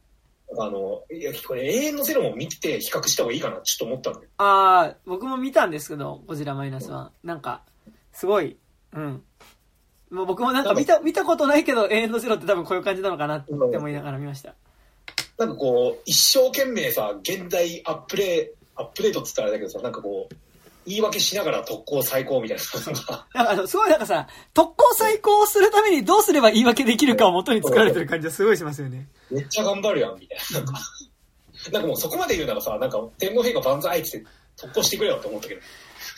えーだから潔く。あゴジラマイナスワンは、この間高島君と喋ったんですけど、あ、でうん竹木さん的にはどうでしたゴジラマイナスワンは？いや、もう、あなんか、普通になんかその、ゴジラテクスチャーは、なんだろう、俺、あの、あれなんですよ。ギャレゴジ？はいはいはい。ギャレゴジとか、あの、GMK じゃねえや、なんだっけ ?KOM か。KOM? キングオブモンスターズ最近のなんか、はいはい。キングオブモンスターズ、はいはいアメリカ系ゴジラが、なんか、ゴジラ単体で言えばね、なんか、抜けないゴジラだったんですよ、俺的には。なんか、ゴジラフェティッシュがな、な俺はなかった。全く。はいはいはい。ギャレゴジとか。なんかその、いや、演出とかいいはずなんだけど、ゴジラ自体がなんかこうバーンって出てきても感動しないし、KOM なんて、なんかあれ、なんかヤンキー漫画じゃん、あれ。いや、なんか、まあ、ちょっとず、ずんぐりむっくりなおっさんみたいな感じっていうかね。そうそうそうう。ん。なんだけど、そのゴジラで抜けるか抜けないかで言ったら今作はもう抜けまくり。ああ、じゃあ、よかったですね。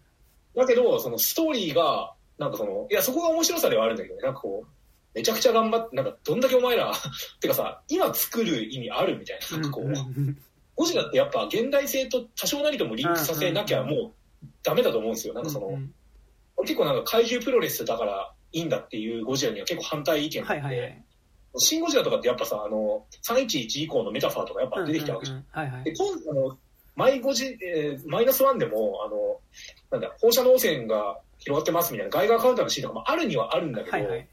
なんか、そこもっと強めなきゃやっぱダメだろうみたいな、なんかその、どうしてもやっぱなんかその、原発、原爆への恐怖とか、はいはい。そういうところのニュアンスを持ってこそ、持って、なんだ、特攻するかしないかみたいな話じゃないですか、ゴジラとかうんうん。それこそ初代から。だからそこをなんかこうミュートして、なんだろう、あの、いる以上、俺の好きなゴジラではないかな。だからこそ逆に何、その、百田直樹文脈っていうか、はいあの、永遠のゼロ的なものを文脈で考えたときにめちゃくちゃ実はいいのかもしれないってなんか、なあね。うん。確かに確かに。だからあのさ、最後さ、なんだっけ、島風となんとかみたいなさ、に、に、に、来、なんだっけ、あの、軍艦がさ、発信するときにさ、うんうん。あそこでゴジラの曲が流れるじゃん。てててんてててんみたいな。はいはいはい。だからさ、なんかその、初代ゴジラにおけるゴジラは、なんかその、とか、あの GMK におけるゴジラは、なんか英霊たちがこう、怒りともに戻ってきたみたいな言われ方たまにするけど、メタファーとして。なんかその、いや今作におけるゴジラって、マジで、その戦争で死ねなかった男たちのための、これみんな言ってることだね。うん。男たちの、あの、傷を癒すためにやってきた、イニシエーション障壁なの。そうそうですね。うんうん。だから、あそこでなんかこう、何？自分たちが出撃していくところに、あの、ゴジラメインテーマを載せることで、あ、これ今作におけるゴジラって、むしろ戦争で死なかった男たちの方がゴジラなんやないか、みたいな。うんうんうん。で、割と納得した節はある。と言いつつ、やっぱあの曲流れると、打ち上がり。そうですね。で、今作の白組ゴジラが出てくると、うんうん。いいテクスしてんなーっつって、ぶっこ抜きですよ、みたいな感じでしたね。はいはいはい。ね、なんか、マイナスナンバー上がったところもありつつ言いたいことがめちゃくちゃある映画で。なんかこの間、あとやっ最後、はいはい最後さ、何？あのー、浜辺美波がなんかあの、G ウイルスに感染してましたとかさ、はいはいはいなんか、まだありますとかさ、なんかあれ、えいるっていうか、なんか、まあ。続編を作る。まあなんか最後ね、ゴジラもまたちょっとドクン、ドクンって、まああの、お決まりですけどね、なんかあの、うん。あっちの、あの、なんだっけ、あの、トカゲゴジラ、えっ、と、一番最初のハリウッド版。エメリッヒあ、エミリヒ版ゴジラとかも結局最後その卵1個残ってましたとかさ、やっぱあるから、まあお決まりだとは思うんだけどね。いや、でもあれって結構ね、なんかその、浜辺美波だけが、ああなはずないじゃないですか。うんどう考えても。でもなんかそのやっぱ浜辺美波ってさ、なんか新亀の時もそうだったけど、なんかほんと都合いいヒロインとして使われがすぎだよね。なんかマジでその、ううん。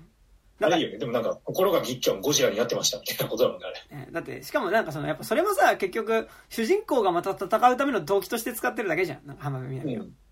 まあ、だから別に今作においてさ、もうあれだって戦争にしなかった男たちの話だからさ、うん。何？女がマジで、あの、え何？ボディーカウントが家で待つ、待って、娘の世話してくれるしか出てこないとか別に、そこはもういいんだけどね。いやー、なんか、結構引っかかりましたよ。なんかそこは。だってなんか結果としてなんかすごいやっぱ、人間ドラマの薄っぺらさは、なんか浜辺美波とか安藤サクラをて薄っぺらに動い、描いたからこそ、結局なんかそこで戦う理由とかもさ、だなんか、やっぱ、これ、まあなんか高島君と話した後に、あの、ブラックホール TV を聞いてね、ああ、はい。思ったんだけど、マジで山崎隆ってさ、基本的にさ、あのー結婚、いやもうこれ結婚するっしょみたいな状態の時にさ、あいやーみたいな。でも、僕はダメだから結婚できないんだよって言って逃げるやつがさ、結局なんか山越えて、あ、やっぱ結婚できますみたいなさ、なんかなんだろう、うん立たないチンポを立たせる話っていうかさ、あ、はいはい。あの、いや、なんか、だからさ、高島君と話した時は、いや、これって結局話として、その、オールウェイズ三丁目の夕日の一作目における茶川さんと同じだよねっていう話はまあしてたのよ。その、うん。あれ、オールウェイズ三丁目の夕日も結局、僕は売れない小説家だから、その、結婚なんて言えないですよみたいなことを言ってさ、あの。あの人、えっ、と、えー、まあ、えっと、吉岡秀隆。があの小雪にプロポーズできないっていうさ。で、ほぼ吉岡秀隆と小雪となんかそこの、なんか、拾われてきた子供みたいなのは、なんか、もう疑似家族みたいになってるけど、なんかそこで、いや、僕は言えないですよみたいなことを言ってて、でも最終的には言えるようになるみたいなさ。だからね、ブラックホール TV で話したのは、それって、その、スタンドアップドラえもんって基本的にその話両方ともやってるよねっていう。ハンドバイビートだもんね。で、その、け結婚前夜にのび太が逃げて、結婚できないですよみたいなさ。で、今作あれ、逃げるのは結婚当日。そうか、そうですか。まあ、もう、一緒マジで。そうね。なんだっけ、ブラックホールでもさ、なんかあの、何、結婚が、なんだっけ、結婚と何かを描いてたら、それが一番山崎隆が興奮するんじゃないかみたいな。めちゃくちゃ笑ったの。なんだっけ、結婚と、なんだっけ、あ、えっと、なんだっけな。せ、戦車と、なんかの結婚、なんだっけ？なんだっけ？なんか、なんあ、かめちゃくちゃ面白かっ結婚のプラモデル。結婚のプラモデルが一番。めちゃくちゃ面白かった。結婚のプラモデルって言ったら、それが山崎隆が一番興奮するもん。いやでもだからだから本当だから作家性としては結局そこなんだなって感じがして、でもなんかさ、もう、そんなのどうでもいいし、なんかこれ高島君とも話したんだけど、やっぱ結局、その特攻兵、特攻志願兵の生き残りって言った時に、やっぱどうしてもやっぱ仁義なき戦いの広島市東編だったりとかさ、はいまあ、ちょっと違うけど、神風タクシーとかもやっぱ思い出すっていう時にさ、うん。やっぱなんか戦争から、どこだけ帰ってきた人っていうのがさ、そんな簡単にその、簡単に過去と決別できるってことでもないよなって思うから、うん。なんか、それはなんか、神風特攻隊の生き残りに限らず、あらゆる PTSD、戦争から帰ってきた人を描いた映画っていうのが、やっぱ、そこから抜け出そうとしてやっぱうまくできないってことはやっぱずっと描いてるわけで、うん。なんかすごいそれをなんかこういう物語の形で解消されましたって、まあ、できるけどしていいのかっていうのもすごい思ったし、そう。敵はゴジラ以外にいるだろうみたいな、なんか、思うよね。だってゴジラのなんかやっぱすごい殺しても罪悪感のないアメリカ感すごいからね。ああ、まあね。うん。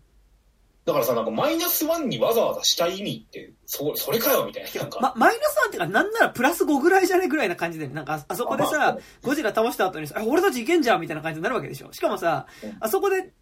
ゴジラ倒すっていうところには自分たちがその戦争の被害者だって気持ちあるけどさ、例えばノビとかさ、そういうところで描かれてたな、まあ、ノビとか私は会になりたいとかで描かれたさ、その、太平洋戦争中に日本がしたこととか、まあ、南南京虐殺みたいなことはオミットされてるわけじゃん。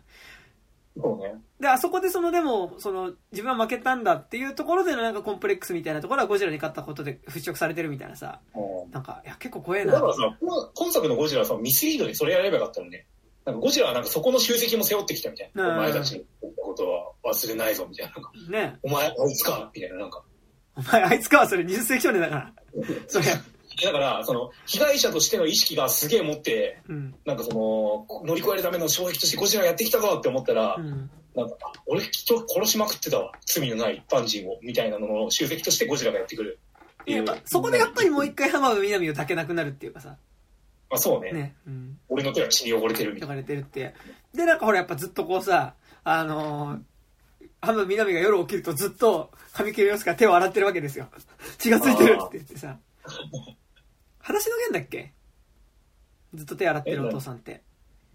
な。なんだっけ？裸足の弦だっけ？裸足の弦かあと明日のジョーに出てくる金龍飛っていうボクサーのお父さんは、あ、だ金龍飛は、あの、朝鮮戦争から帰ってきたお父さんは自分のお父さんだと思わないで、あの、食べ物を取るために殺してしまって、後々それが自分の父親だったっていうことに気づいて、まあなんかその、やっぱ PTSD のボクサーなんですよ。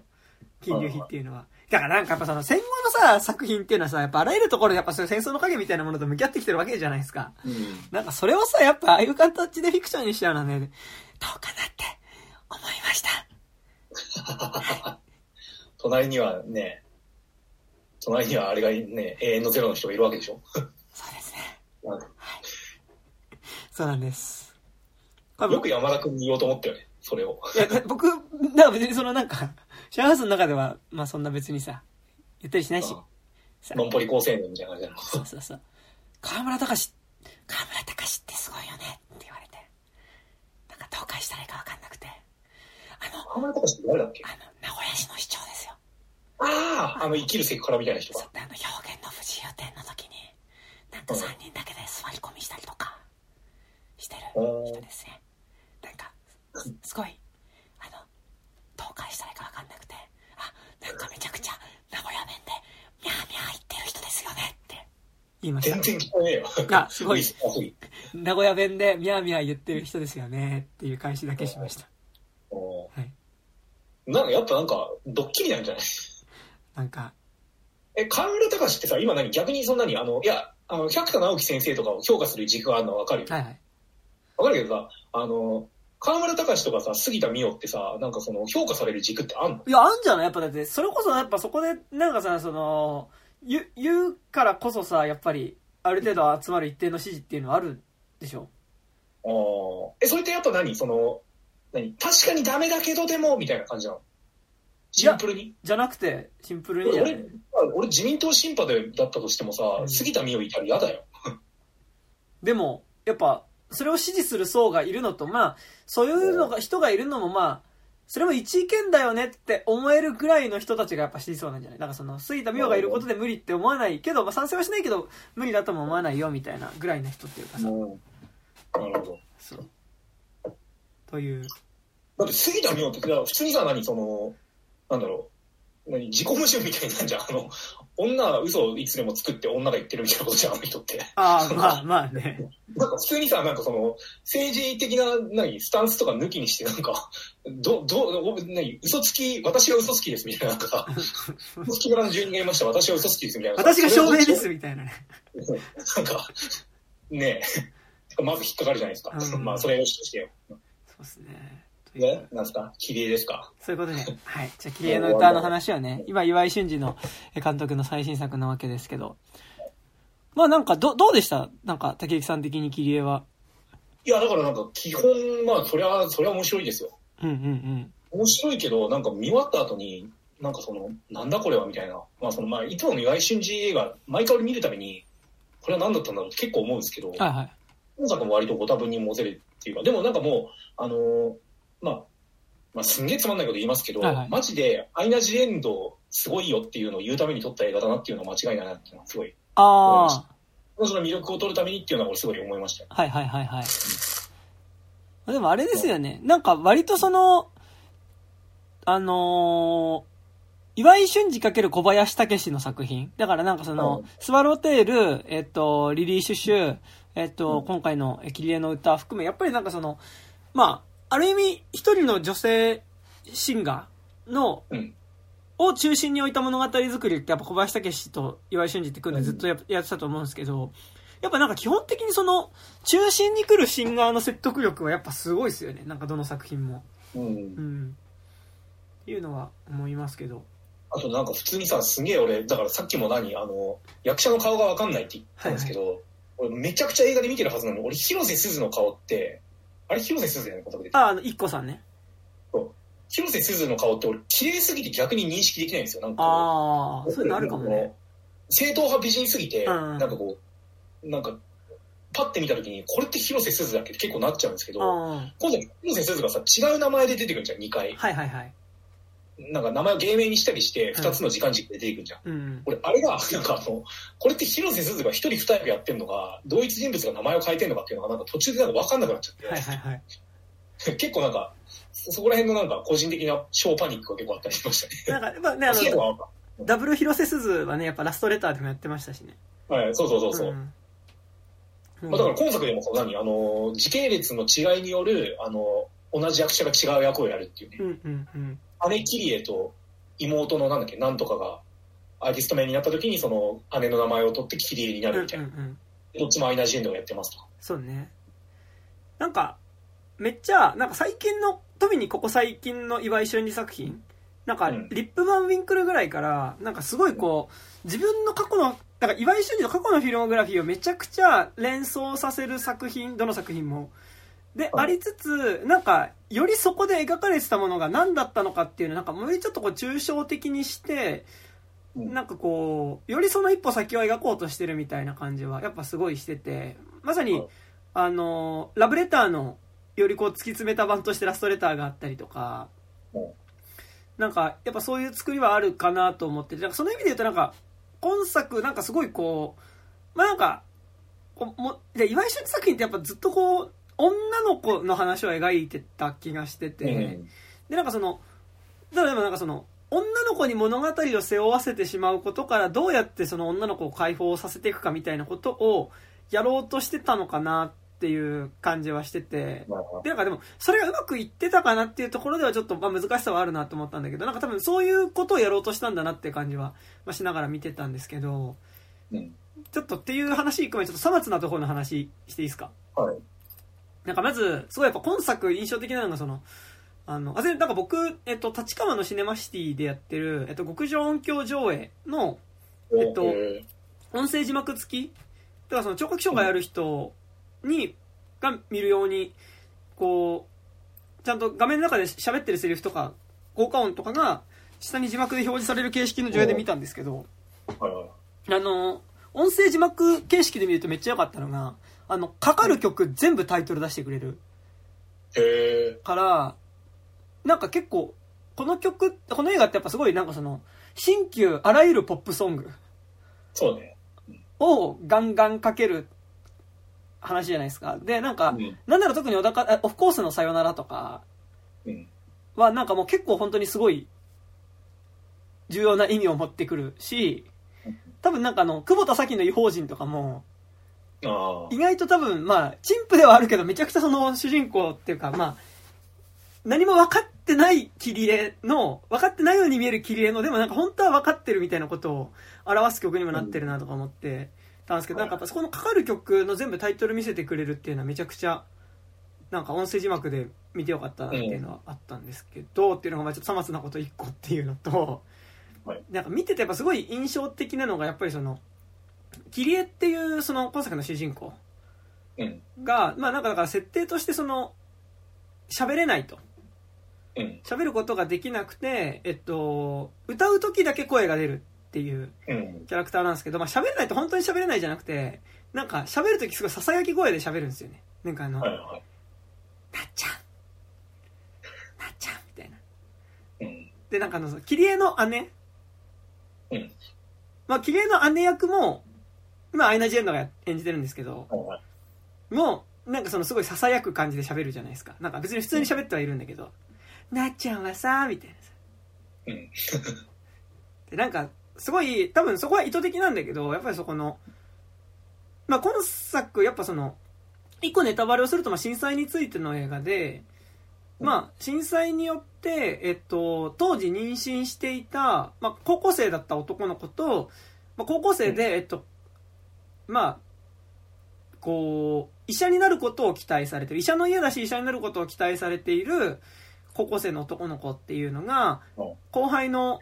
何でもない、っていうかちょっと若干少しちょっと特殊な宗教の家で生まれた女の子と、うん。まあその、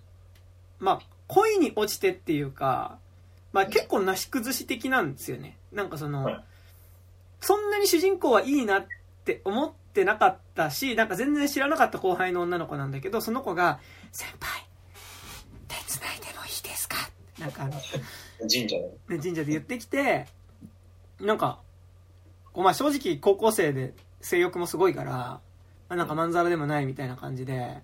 はい、でまあなんか結局その、まあ、セックスをね、ガンガンしてしまうわけですよ。で、結果として、まあなんかその、その女の子っていうのが、まあ妊娠しちゃって、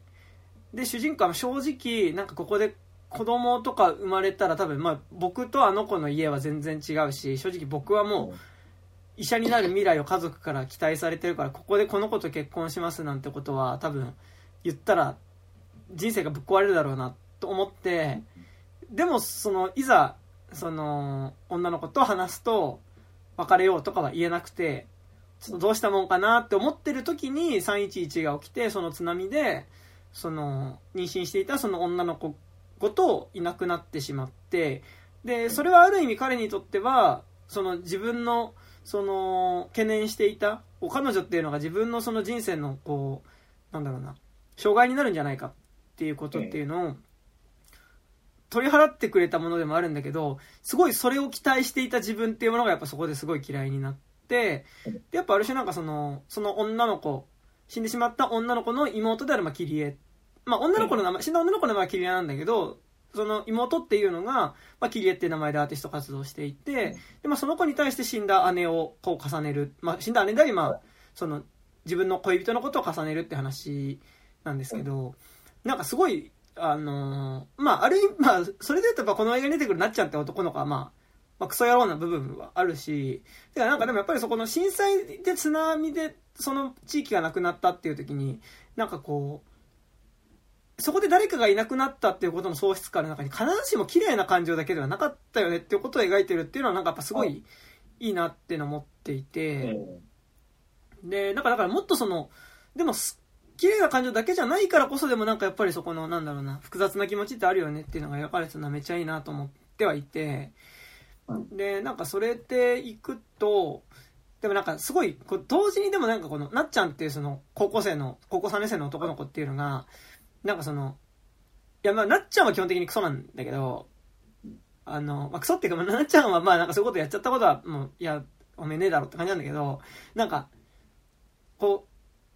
う、そこで出てくるアイナ・ジ・エンド演じるキリエっていう、まあその女の子っていうのが、うん。やっぱなんかすごいちょっとこう、い、いるなセクシーさっていうか、なんか、はいはい。この子と一緒になったら、やばいなって思うけど、なんかこういう風に迫られたら多分行っちゃう、あの、手を引かれた方に行ってしまう感じの危うさみたいなののリアリティがまあめっちゃあって、なんかやっぱそれを再現してるのがやっぱすごいこう、アイナ・ジ・エンド演じる人のキャラクターの声が多分、あ、あふ、アフレコなのかな。なんかすごいその、ちょっと少し違う音質でそこだけ撮られてて、おなんか、なっちゃんさん、みたいな。タイツないでもいいですか？みたいなさ、感じ。で、なんかすげえクソだなと思ってるのが、なっちゃんがセックスするときだけキリエのこと好きって言うんだよね。キリエ好きだよーみたいな。何言ってんだこいつって思ったんですけど、ーなんか受験の、なんか行くついでのホテルみたいなところで。ね、ホテルみたいなとこで。帰、帰りましたか？なっちゃん先輩みたいな、なんか、あったじゃないですか。で、なんか、でもなんかすごい、あの、危うい色気感っていうか、はい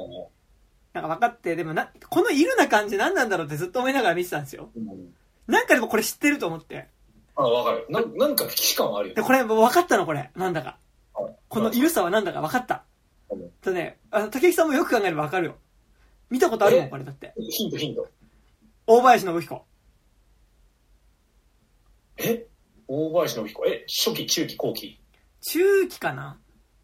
え、なんだ俺見たことあるかな？このいるさは、なんか知ってるなと思って、このいるさなんだろうと思ったらもう、まあ、てか、大林信彦の映画も、大概基本的にいるですし、てかなんか、大林信彦と岩井俊二ってその、まあ、その映画の中心に置いた女の子にいろんなものを背負わせてしまうっていうことはすごい似ている作家性のあるスタイルだと思うんですけどうん、あ、そこだって分かったんですよ、僕。もう、中期弱いかもしれない。なんだ？え、何？二人？あの、でもタイアップ作品、タイアップっていうかその、完全オリジナルじゃないです。え、なんだ？理由じゃないでしょ？なんだ？あ、でも、い中結90年代？や、90年代じゃないかな。結構大きい原作です。恐竜教室ではない。じゃあ、テレビ教室見た見たことないんですよ。見たいんですけど。え、待って、大きい原作って何があったっけ？いや結構クイズ、クイズパートになっちゃうけど、えっ、と、大きい原作。大きい原作じゃん。えっ、とてかもう、あ、の、多分、日本を代表する人なんです。原作は。え、ブラックジャック？そう。瞳の中の訪問者における、これピノコですよ。よ。初期、初期、初期。初期か。でも、あれ？いや、ちょっとね、それね、マイナーすぎる例えが。でもあれ、あれ、あの、ささやき声のセクシーさの、でもこれやばいなって感じは、あれね、あの、大林版ブラックジャック、あの、瞳の中の訪問者の、ピノコ。いいの。うん。俺あれ冒頭5分だけ見たんだけど、やばいよね、あれ。チェン、チェンチェン、チェンチェンっていうのと、なっちゃん先輩、なっちゃん先輩、しばらく会えないんですねっていう、あの感じなんです。ささやき声がね、電波をね、通らない。あ、すいません。あな、なっちゃん先輩みたいなね、感じと、チェンチェっていう、チェンチェっていう感じが、これは、あ、わかったでも意識してるかわかんない。意識はしてないと思うんだけど、このイルな感じは、うんあ、これ、ピノコだと思って。大林信彦のピノコだと思っ意識してねえよ。多分作品に引っかかんねえもん、大林版のピノコは。て。でもあのやっぱイルマティックさ、うん。マジで似てるし。し、なんかピノコに関しては、セクシーに描かれてるんだけど、演じてるのはやっぱ当時多分小学校も行かないぐらいの女の子が演じてるから、なんかね、すごいなんかこれ、なんか、脱いでないけどポルノ見てる感じがすごい、自動ポルノ見てる感じがすごいして、なんかそそうなの、んだろうな。それに近い危うさはめっちゃあった。っうんていうのが、でもなんかそれ多分、あの、キノコっぽくしようとしてるかわかんないけど、でも、なんかそこの、彼女の、そういうちょっとこう、魅力みたいなところと、そこと同時にちょっとある種の後ろめたさがある雰囲気っていうのは多分狙ってはいると思うから、はい。なのかなと思って。まあなんかでもそれってまあある意味すごいファムファタール前として撮ってしまってるってことでもあると思うんだけど、うん。思ったりはしたっていうのが一個、さまつなことで思った。俺が気づいたこと。これは大林版のピノコだっていうこと。絶対違うと思うけどな。だって、と、近いいるさ。あの、これに近いいるさは、大林信彦のやつしかないみたいな感じ。え、でもさ、キリエのあのいるさってさ、なんだろう、まだ、なんで、フィクアンフィクション感ではないじゃん。ああ。アンフィクション感？えなんだ？えっと、現実にもいるじゃん、多分、ああいう人って。えー、いる？うん。なんかこう、ドキッとするような、この子に関わったらなんか、良くないかもしれないけど、でも、どんどん惹かれていってしまうみたいな、なんか、なんか、ねそのわ、ざとなのかな？みたいな、なんか。なあ、でも、あそこまでよ。え、アイナ・ジ・エンドさんってもともとそういう感じなんですか？なんか僕全然知らなくて。なんか、 BiSH のメンバーで、えっ、と、てか、ハスキーボイスがすごいぞってなったんですよ、どっかで。へえ。えっとまあ、 BiSH 自体がそのなんだろう、アイドルとしてすごい人超人気になったのと同時に、だからあれですよ、あの、ミュージカル版のジャニス・ジョップリンの、なんか、ロックミュージカルでジャニス・ジョップリン役やったり。へえ、あ、すごい。へえ。俺は、あの、シング2で、シング2に出てくる、なんかあの、大企業の娘の歌めっちゃ上手い人みたいなのやったりして。歌はマジでめっちゃうまかったですね。そうそうそう。だ結構なんだ、そのハスキーボイスのロック系の歌手で言ったら今現状1位なんじゃないかみたいなのがき、あへの、ーアイナ・ジ・エンドで。グリムスパンキーよりも。あ、まあまあ、そうね。まあだから本当にグリムスパンキーのあの、なんだっけ、松尾さん？あはいはい。の系譜だよね。うん。いや、めっちゃす、なんか声はすげえなって思ったね、マジ歌い始めた瞬間。思ったんだけど、でもな、囁いてる時の感じは、あ、これは、分かったぞ。これピノコやと思って、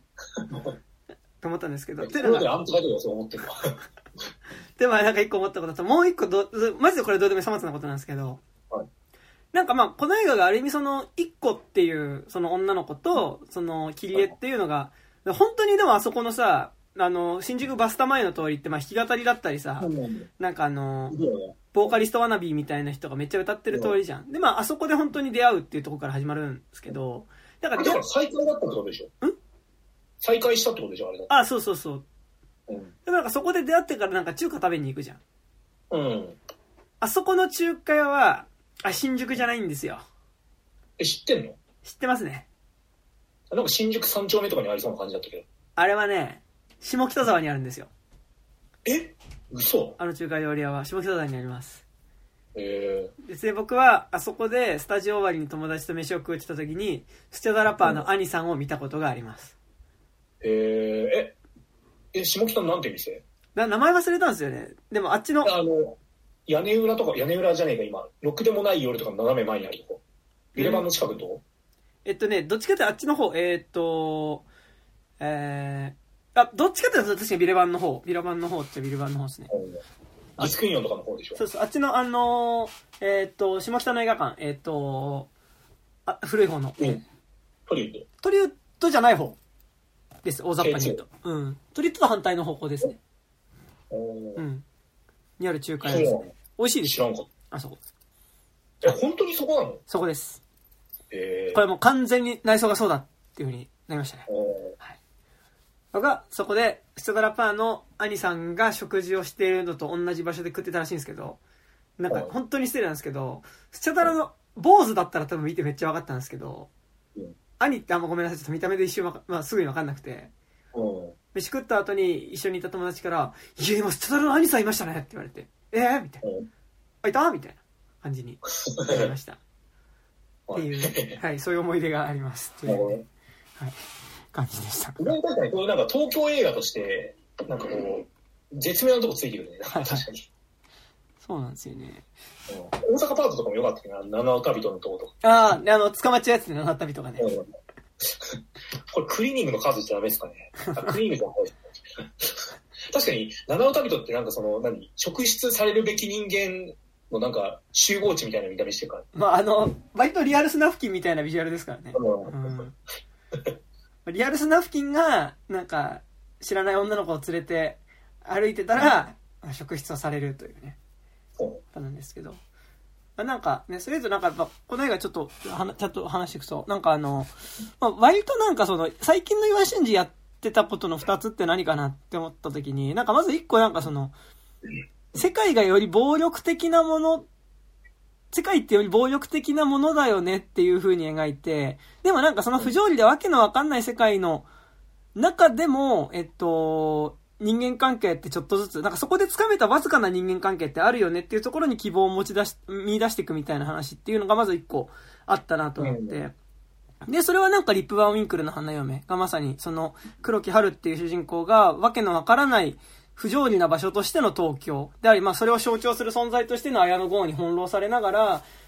まあ綾野剛だったり、まああとそのコッコと出会いながらね、なんかこうその中で、えっと、まあ自分、コッコとのつながりだったりとか、なんか、いろんな人が目の前からいなくなっちゃうし、なんか理不尽に次の日いきなりいなくなったりとかするんだけど、でもなんか、こう、で自分もちょっとある種暴力にさらされかけたりとかもするんだけど、その中でも、でも確かにつ、掴んだ他の人とのつながりってあるよねって、なんならそのやっぱコッコ演じる女の子との、その、友情ってあったよねっていうことを描こうとしてたのが、まずなんか、すごいこう、不条理な世界の中でもなんか確かに掴んだもの、確かに掴んだかすかな人間関係みたいな描いてる系譜って一個あるなと思ってて。でもなんかそれはある意味、なんか、ちょっと4月物語とか、やっぱ初期の岩井俊二が作ってたものをよりちょっと抽象化したものとしても見れた感じが。なるほど。4月物語は、その上京して一人暮らしを始めた松たか子の物語だけど、でもそれ、そこで描かれた東京のその、まず、上京したての松たか子から見た東京のわけわからなさっていうのって、より誇張して描くと、リップ・アミンクルの花嫁における、その、黒木春が体験する、なんかより冷たくて構造的に見える、よくわからない、誰からの、誰からの指示で、誰の利益のために動いてるのかわからない、なんかそのブルーカラー労働にずっとこう、従事させられるみたいなこととかだったりもするのかなっていうのは一個系譜としてあるなっていうのを思うのと、あとやっぱなんかその、もう一個ラストレターっていう作品において、やっぱこう、主人公の男にとって純粋な自分の記憶をこう具現化した存在である少女の姿っていうものを、まあ、描いて、で、それをいつまでも追いかけてしまう男の姿を描くことによって、なんか勝手に、こう彼の中で、えっと、そのしいなくなってしまった少女の物語っていうのが勝手に出来上がってて、で、彼女が、その、不幸に死んでしまった人生の中に、なんかこう、自分の何か純粋なものを見出そうとしつつ、さらになんかこう少女を救えなかったっていうことに対して勝手に罪悪感みたいなものを持ってる男の話。うん。っていう、なんかだからそのすごい不条理な構造の中でなんかこう、何かわずかだけど確かなものを掴もうとする女の子の話っていうのと、まあ、なんか女の子に勝手にこう、自分のその純粋さみたいな、純粋だった頃みたいなのを投影して、で、それがこう、暴力的な世の中によって奪われてしまったことに対して、勝手にその彼女に対して食材の意識を持ち続けて、そこから離れられない男の話っていうのを、まあ、金作2本で撮ってたと思うんですけど、で、なんかどっちの作品もやっぱ中心に女の子がいるなっていう感じはして、で、なんかその意味で言うと今作、キリエンの歌ってちょうどその2本をガッチャンコした感じっていうか。確かにガッチャンコ感はめちゃくちゃ強かった。うんうんうん。今までの岩井俊二で見たやつの、なんか、はいはい。映像みたいなのがすごい続いた感じあったよ。そう。だからなんかそれってその多分、リップバーミンクルにおける黒木春的な視点で描かれてるのが今作で言うとやっぱその切り絵っていう上京してきた、その、まあ、被災経験もある女の子っていうのの視点から、えっと、描かれる、まあ、路上シンガーとして彼女が一個っていう、まあ、プロデューサーになっていく女の子と出会って、で、路上シンガーとしてちょっとずつこのキャリアを積んでいくっていう、話っていうのが、なんかリップマミンクルにおける黒木春パートに当たるも、黒木春パートっていうか、黒木春が落として描かれたものに近い、その不条理な、その東京っていう、そのシステムの中で、何か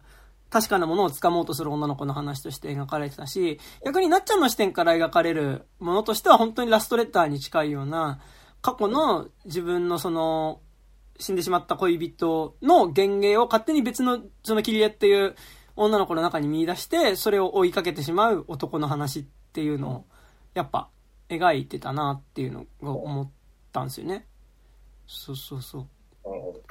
あれ俺さ、なんかすんげえさ、なんか1ヶ月くらい前に見たからさ、忘れちゃったんだけどさ、はいはい、一番現代パートで夏彦って何してたんだっけ？は、一番現代パートでなっちゃんは、なんかだから、あの、被災地でボランティアをしながら、なんか、キリエが東京にいるって聞いて、うん、東京に出てくる。キリエキリエあれ、東京に出てきて、あれ、どうなんだっけ？最後どうなんだっけ？で、キリエが、なんか、路上、な、なんだっけ？あの、捕まるんですよ、一回。警察に。はいはいはい。で、捕まった時に迎えに来るのがなっちゃん。あ、そうだそうだそうだ。なんか意外にさらっとしてんねそこは確か。そうなんですよ。で、そうだそうだ。で、なんかでもその、やっぱ最後のこの映画における一番大きいライブのシーンで、直前で、なんか、なっちゃんは、キリエの前でなんか泣き崩れて、キリエごめんだって、でもなんかまあ、キリエって名乗ってるけど別に、こう、多分、キリエはキリエじゃないから、ルルカだからさ、なんかそこのやっぱりこう、なんかなんだろう、ラストレターとかもそうだったけど、まあラストレターはなんかもうちょっと投影しちゃその、今生きてるその、広瀬すず演じるこうキャラクターっていうのが喋らないから、なんか最後までその広瀬すずっていうのは、まあ、ある種、その、福山雅治演じる主人公のね、なんかやっぱ少年時代の、その、一番自分が純粋だと思っていた初恋の思い出と、まあ、青年、少年から青年時代の、やっぱ自分が純粋だと思ってた頃の初恋の思い出を投影する存在でもあるし、それが自分が守れなかったせいで、なんか奪われてしまったっていう思いを投影する存在として多分描かれてて、で、まあなんかそこの正直、福山雅治の熱量に対して、ちょっと松たか子演じる、その、えっと、広瀬すず、死んでしまった広瀬すずの妹の視点からはもうちょっと少し若干、さ、その福山のあり方に対してもうちょっと距離がある視点として描いてた気がするんだけど、でもなんかまあ、その、なんかそ、その、まあ、なっちゃんパートってすごいラストレターっぽいなと思ってて、なんか、とかって思って見てると、すごい思うのが、さっき言ったその、岩井俊二かける、その、小林武史映画って、はい、なんかやっぱ、これ要はその女性ボーカルを物語の中心に置いた物語って、をずっと作ってたと思うんだけど、なんかやっぱそのボーカリストのドラマ、中心にいる女性ボーカルのドラマを勝手に物語る人物っていうのがなんか毎回出てきたなと思って、なんか、その登場人物が自分の人生とか自分の反省について語るっていうよりは、他の人物が勝手にその人物の反省を語っていくみたいなのがあるなと思ってて、で、実はこの、今回のキリエの歌めちゃくちゃ僕はあのスワローテールにめっちゃ似てるなって思ってたんですけど、うん、まあ、スワローテールにおいては、その、えっと、桃井かおり演じる女性記者っていうのが、まあその、あの、めちゃくちゃ今、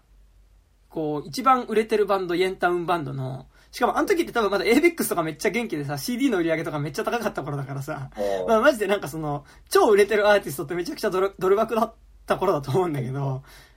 で、なんかその今本当に売れてる話題の中心、東京の話題の中心にいる、あの最高のバンド、イエンタウンバンドの女性ボーカルであるグリコっていう、えっとその女の人の過去について、まあその探っていくと、まあそこにはまあ彼女が、えっと売春をしていたっていうことと、まあその、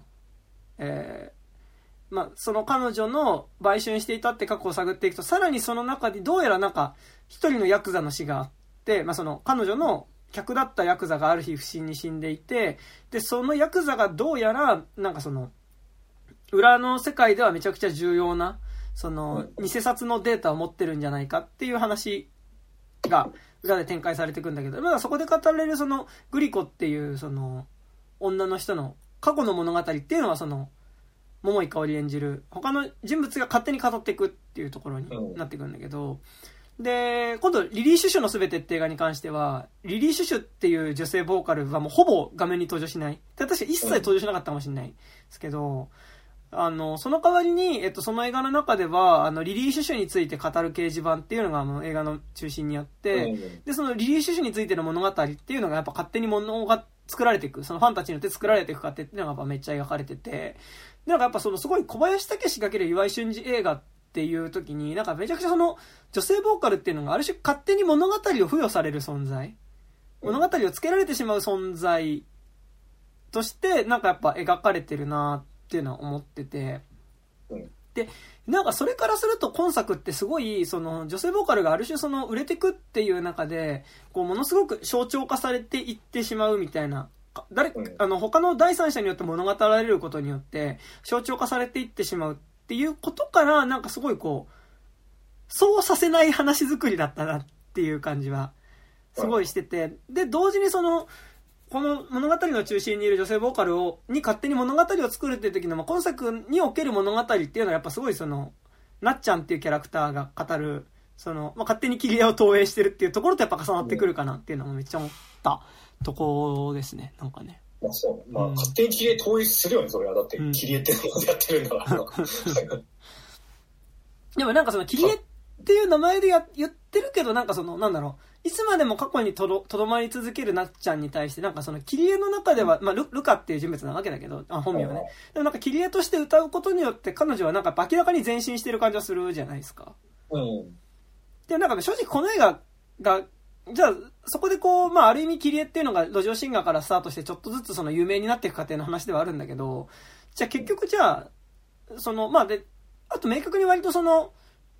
311の時にあった、その、まあ、姉に当たる本当の切り絵の死っていうものに対しての、なっちゃんの向き合い方っていうのと、まあ、喋らないけど、彼女なりに思ってることがある、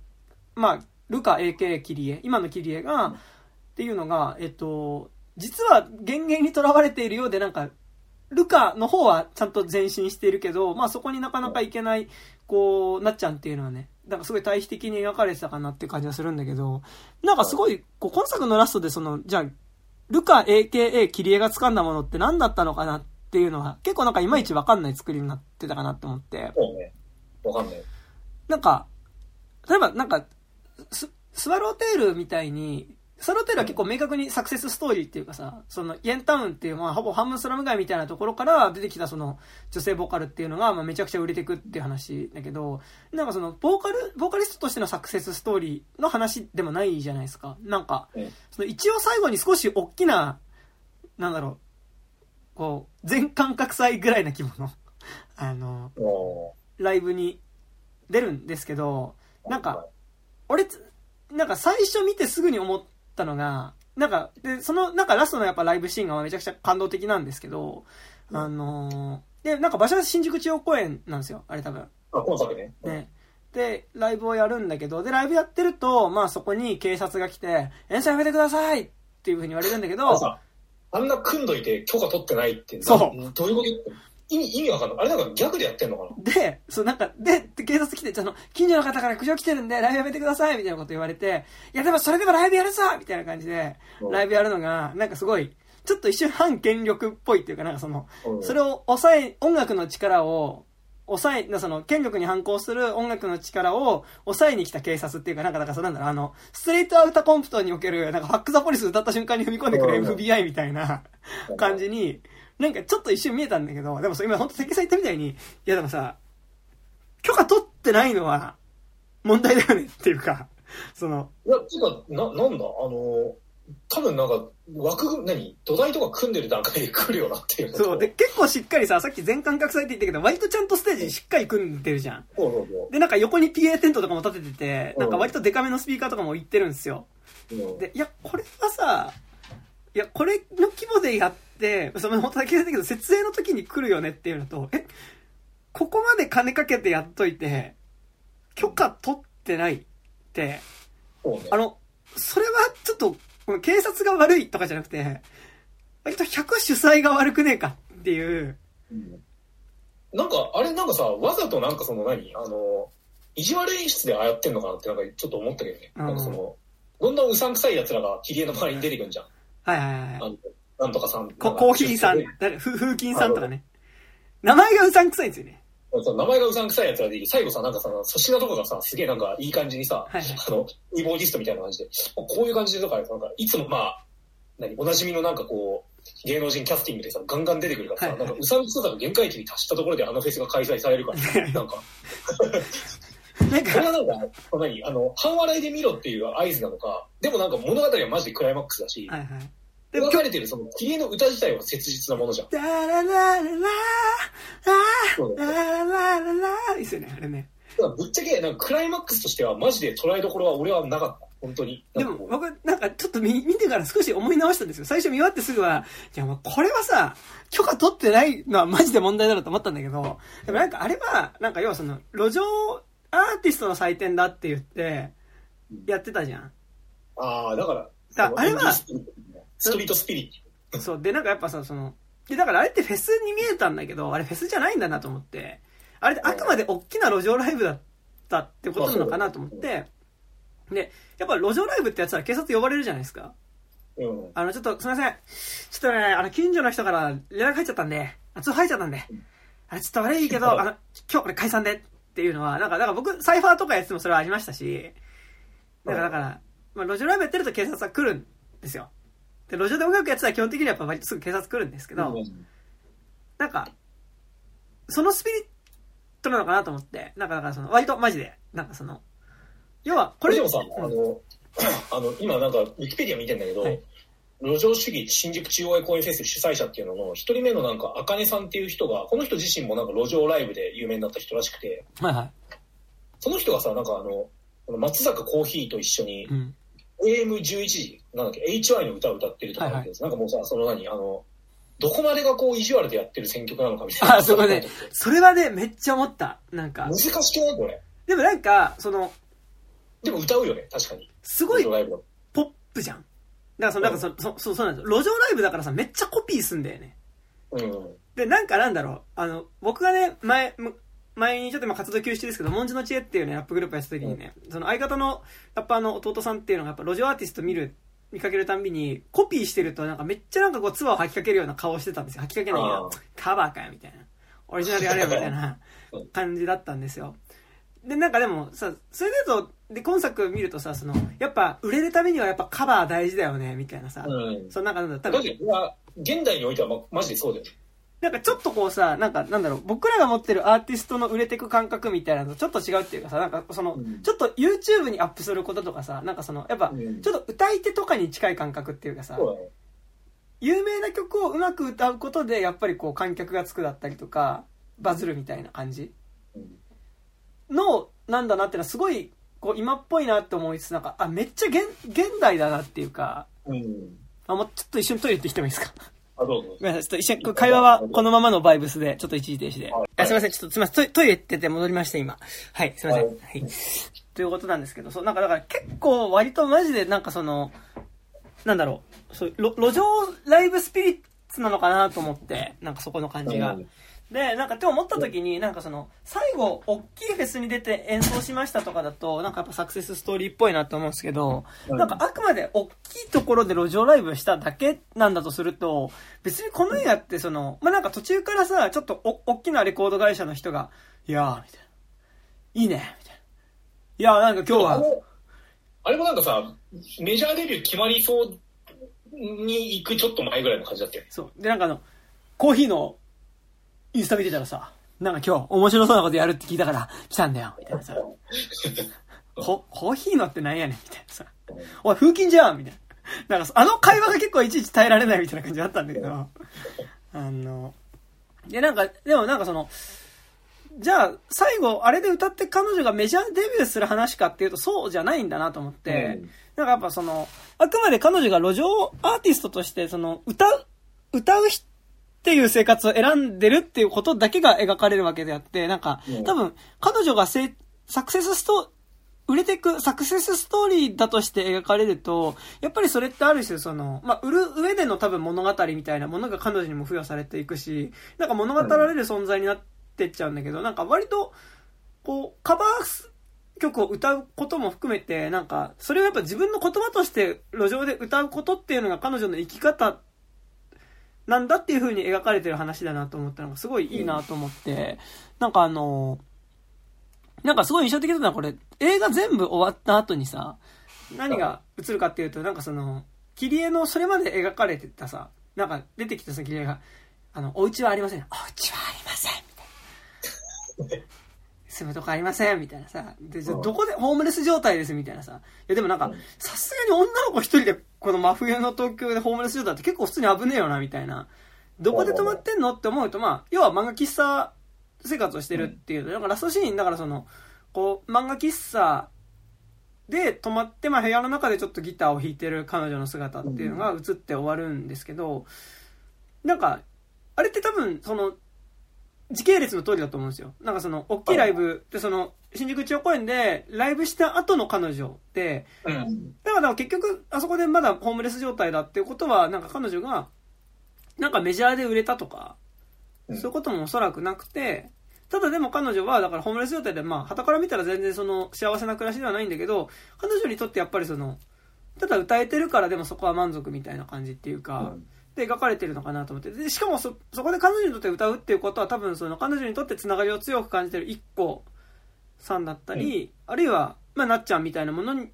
との記憶をやっぱ歌うことでもあったりするみたいなさ。はいなんかだから、すごいこう、で、彼女はそれで満足だっていう姿を最後描いて終わるっていうのは、うんなんか、ある種、こう、今までの岩井俊二映画が、なんかすごいこう、物語の中心でこう語られる存在として女の子を描いてたっていう時に、なんかすごいそこから解放される、させてくラストだなって思って、ああ、なるほどそう、ね。なんかそこはすごい、まあなんかそれはやろうとしたのかなと思ったんですよ。なんか、うん。それをすごく強く感じたわけじゃないんだけど、だからなんかそれがうまくできてたかっていうとなんか微妙な感じもするんだけど、なんかそれはなんかやろうとしたことなんだろうなっていうのなんか見ながらめっちゃ思ったっすね。確かに、だからなんかあの、良くも悪くも、あの、切り絵は別に最初から、最初からっていうか、なんか東京編においては最初から最後まで別に変わってないみたいな。うんうんうん。そういうなんかそのスタンドアローンのかっこよさみたいな。なんか彼女は別にここが最高でもあるし最低でもあるみたいな。なんかこれだけなんか変わらないよみたいなはいはい。のが逆に希望みたいななんか感じではあるよね、確かそうなんですよね。に。ホームレス状態であろうとう、ん。まだ歌えていれば彼女は気高いものとしてありますみたいな。ね、なんか、なるほどね、そういうことかなと思って、で、なんかそれに対してやっぱすごいこう、出てくる男性キャラクターっていうのがやっぱ勝手にその、おんまあ、切り絵に対して、女性キャラクターに対して物語を投影する人物として描かれてるなと思ってて、はい。やっぱなんか結構同時並行でその、なっちゃん、そのいつまでもその、切り絵の過去に囚われてる、切り絵って、切り絵ってあの、なっちゃんのね、パートがまあすごい描かれるわけだけど、なんかこう、なんかなんだろうな。で、その、なっちゃんの切り絵に対する思いっていうものは、なんかその、まあ、やや過去パートぐらいのところのパート。で要はその、2018年。そ幼少期の黒、えっ、と、ルカを拾った、えっ、と、黒木春演じる、えっ、と、女性教師のもとに現れた、その切り、えっ、と、なっちゃあ、ん2011年は。そうのところでのその、黒木春に、その、なっちゃんへの、あ、ななっちゃんがその黒木春に対して、その、まあ、切り絵に対する食材の気持ちみたいなのを語る形で、で、まあ、本当そこでも語る形、物語として語る形で、その、なっちゃんの切り絵に対する思いっていうものが語られて、で、まあそこで語られるのってやっぱその、なっちゃんっていうのはやっぱ、こう、まあ、そこですぐ語られるわけではないですけど、やっぱりその、亡くなった恋人っていうものはやっぱすごい切り絵に投影していて、で、だからこそやっぱりすごく、ある意味切り絵に執着し続けて、で、で、なんとかその、自分ができなかった、まあその、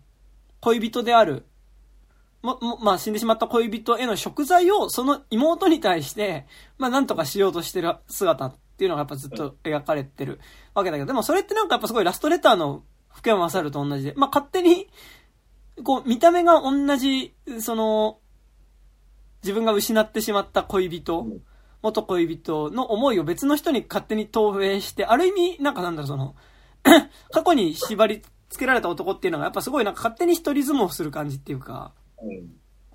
のシーンだなと思って、やっぱで、その後なっちゃんは、ギリエーって言ってね、なんかその実際に今のルカ AK キリエと会って、泣き崩れるわけだけど、でもその、ね、あの、なっちゃんを置いてキリエはやっぱ歌い始めるっていう時に、やっぱりなんか、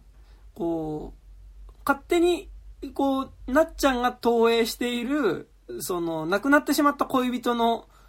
への思いとか、食材みたいなものじゃなくて、彼女は彼女でも、同じ、こう、姉を、まあ、その、同じキリエっていう人物を、亡くなってしまった悲しみはあるけど、やっぱそこに対して前に進んではいるし、で、本当最後に出てくるホームレス的なその、漫画喫茶の中での生活っていうのは、やっぱその、なっちゃんが思う食材っていうところとは全く関係なく、彼女は彼女で満足してるっていうあり方だから、なんかそこはなんかその、その多分ラストレターとかで勝手にその一人の女性に対して自分のこう後悔の念みたいなのを投影してしまったところから、まあ、抜け出していく話なんだろうなと思って、うん。なんかそこはめっちゃいいなと思ったのと、なんかその勝手に違う女性に対して自分のイメージを投影してしまうっていうので言うと、あの途中でその、えー、まあ、い、いっこさんっていうね、なんかその広瀬すず演じる、えっと、まあ少なくとも現代パートにおいては、何やってんのかよくわかんない人。まあ、うん。結婚詐欺師。そうだね。で、なんか彼は、その、あ、彼女は、その、切り絵を、えっと、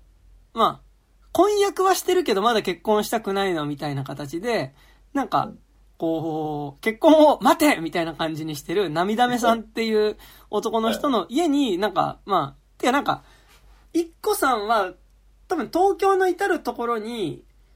ちょっとその、なんだろうな、結婚を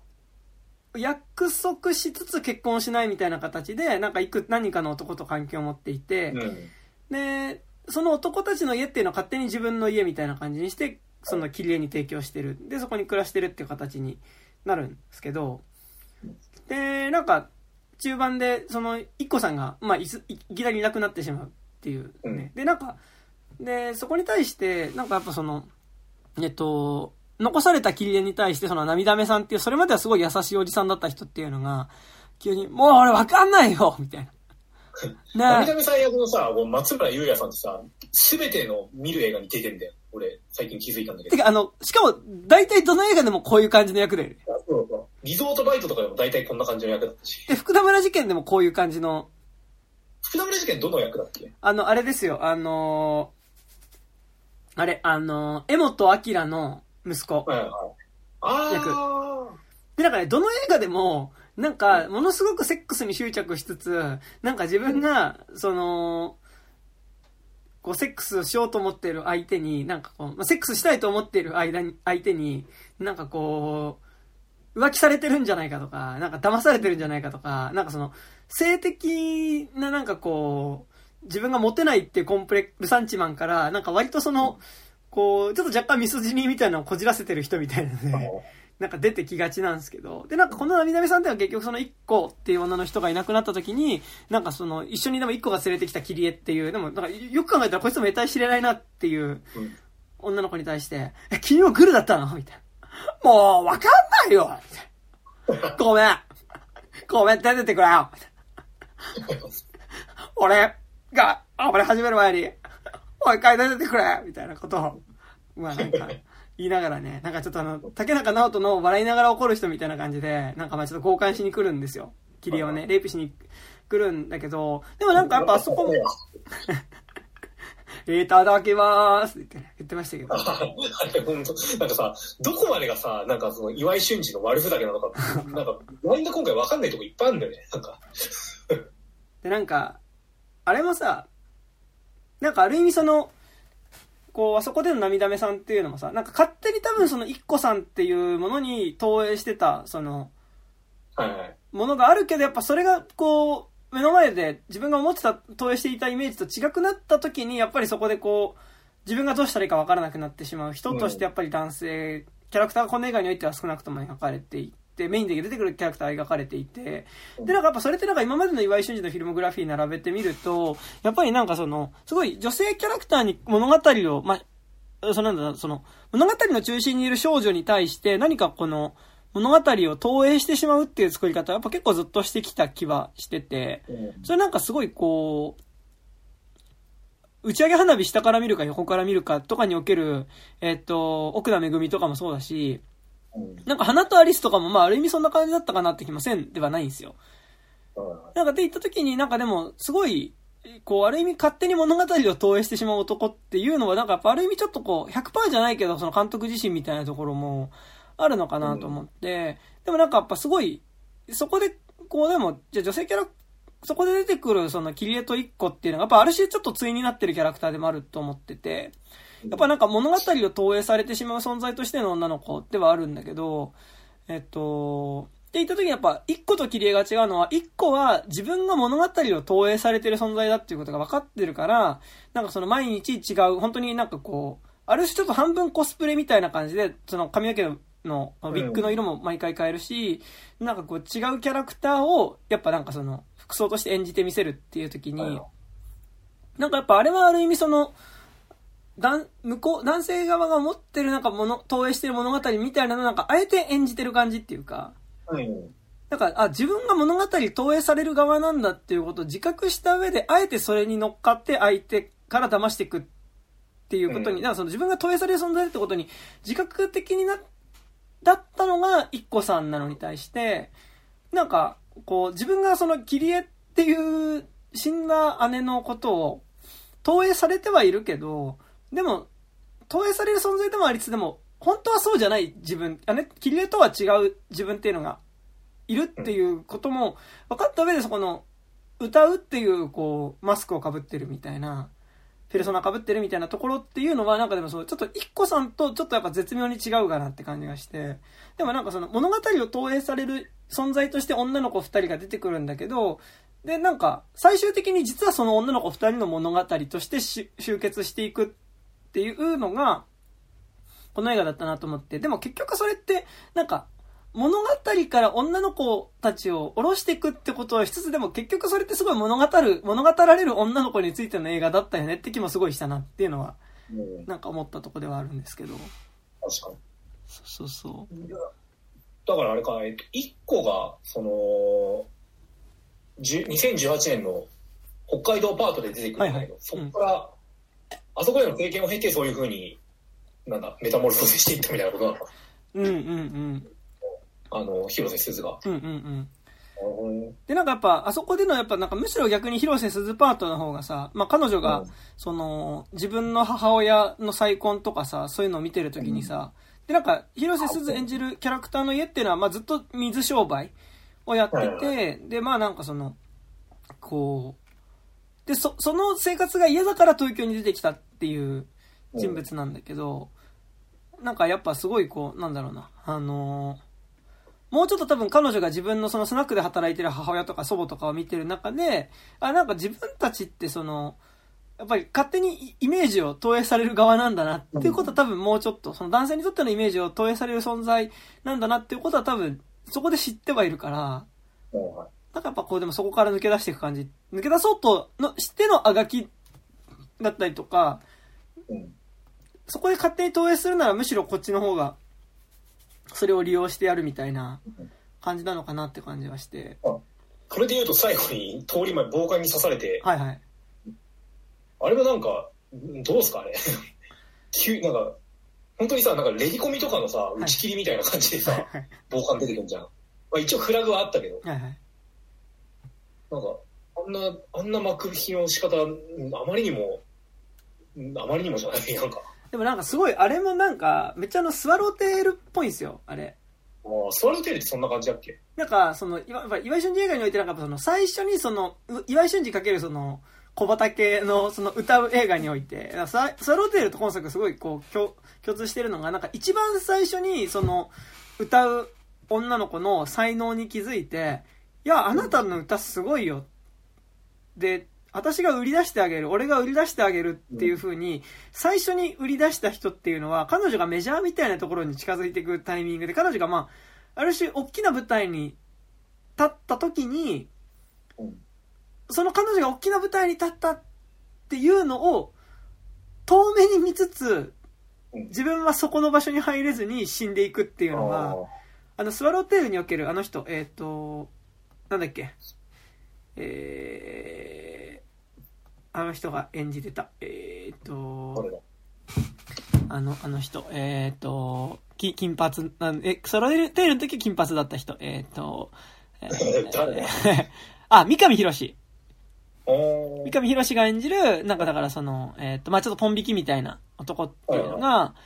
なんかだからその、グ、グリコ。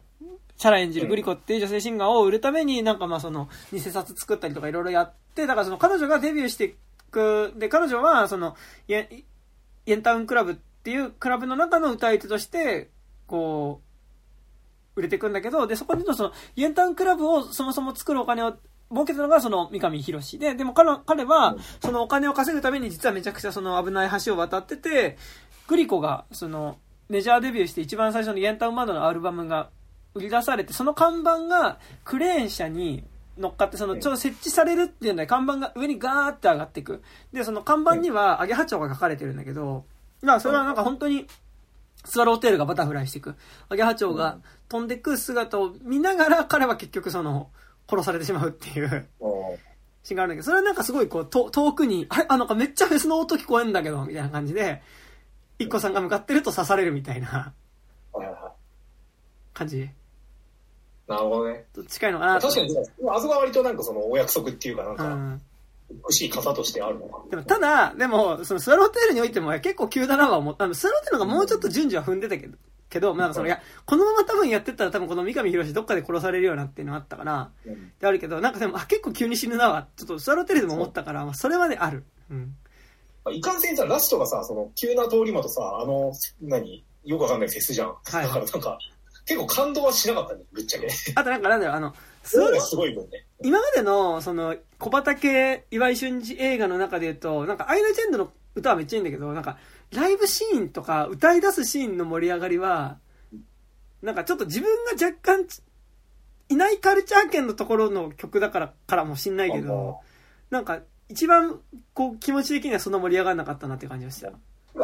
やっぱなんかあの最後のフェスシーンっていうのは本当に形式上のクライマックスでしかなくて、それよりもやっぱあの海岸で二人きりに歌うとか、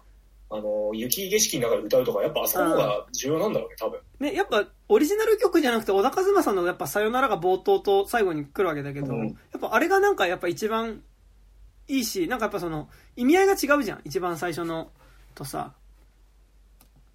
あの、さよならと、その、あ、ごめん、今なんか音が聞こえなくなってる。その一番最初のさよならとさ、あ、聞こえる？あ、聞こえてますか？ちょっとなんかあれかな、一旦切ります遅。延が発生してる。一回切って。はいうん、かけ直します。はいはい。ということで、かけ直しタイムですね。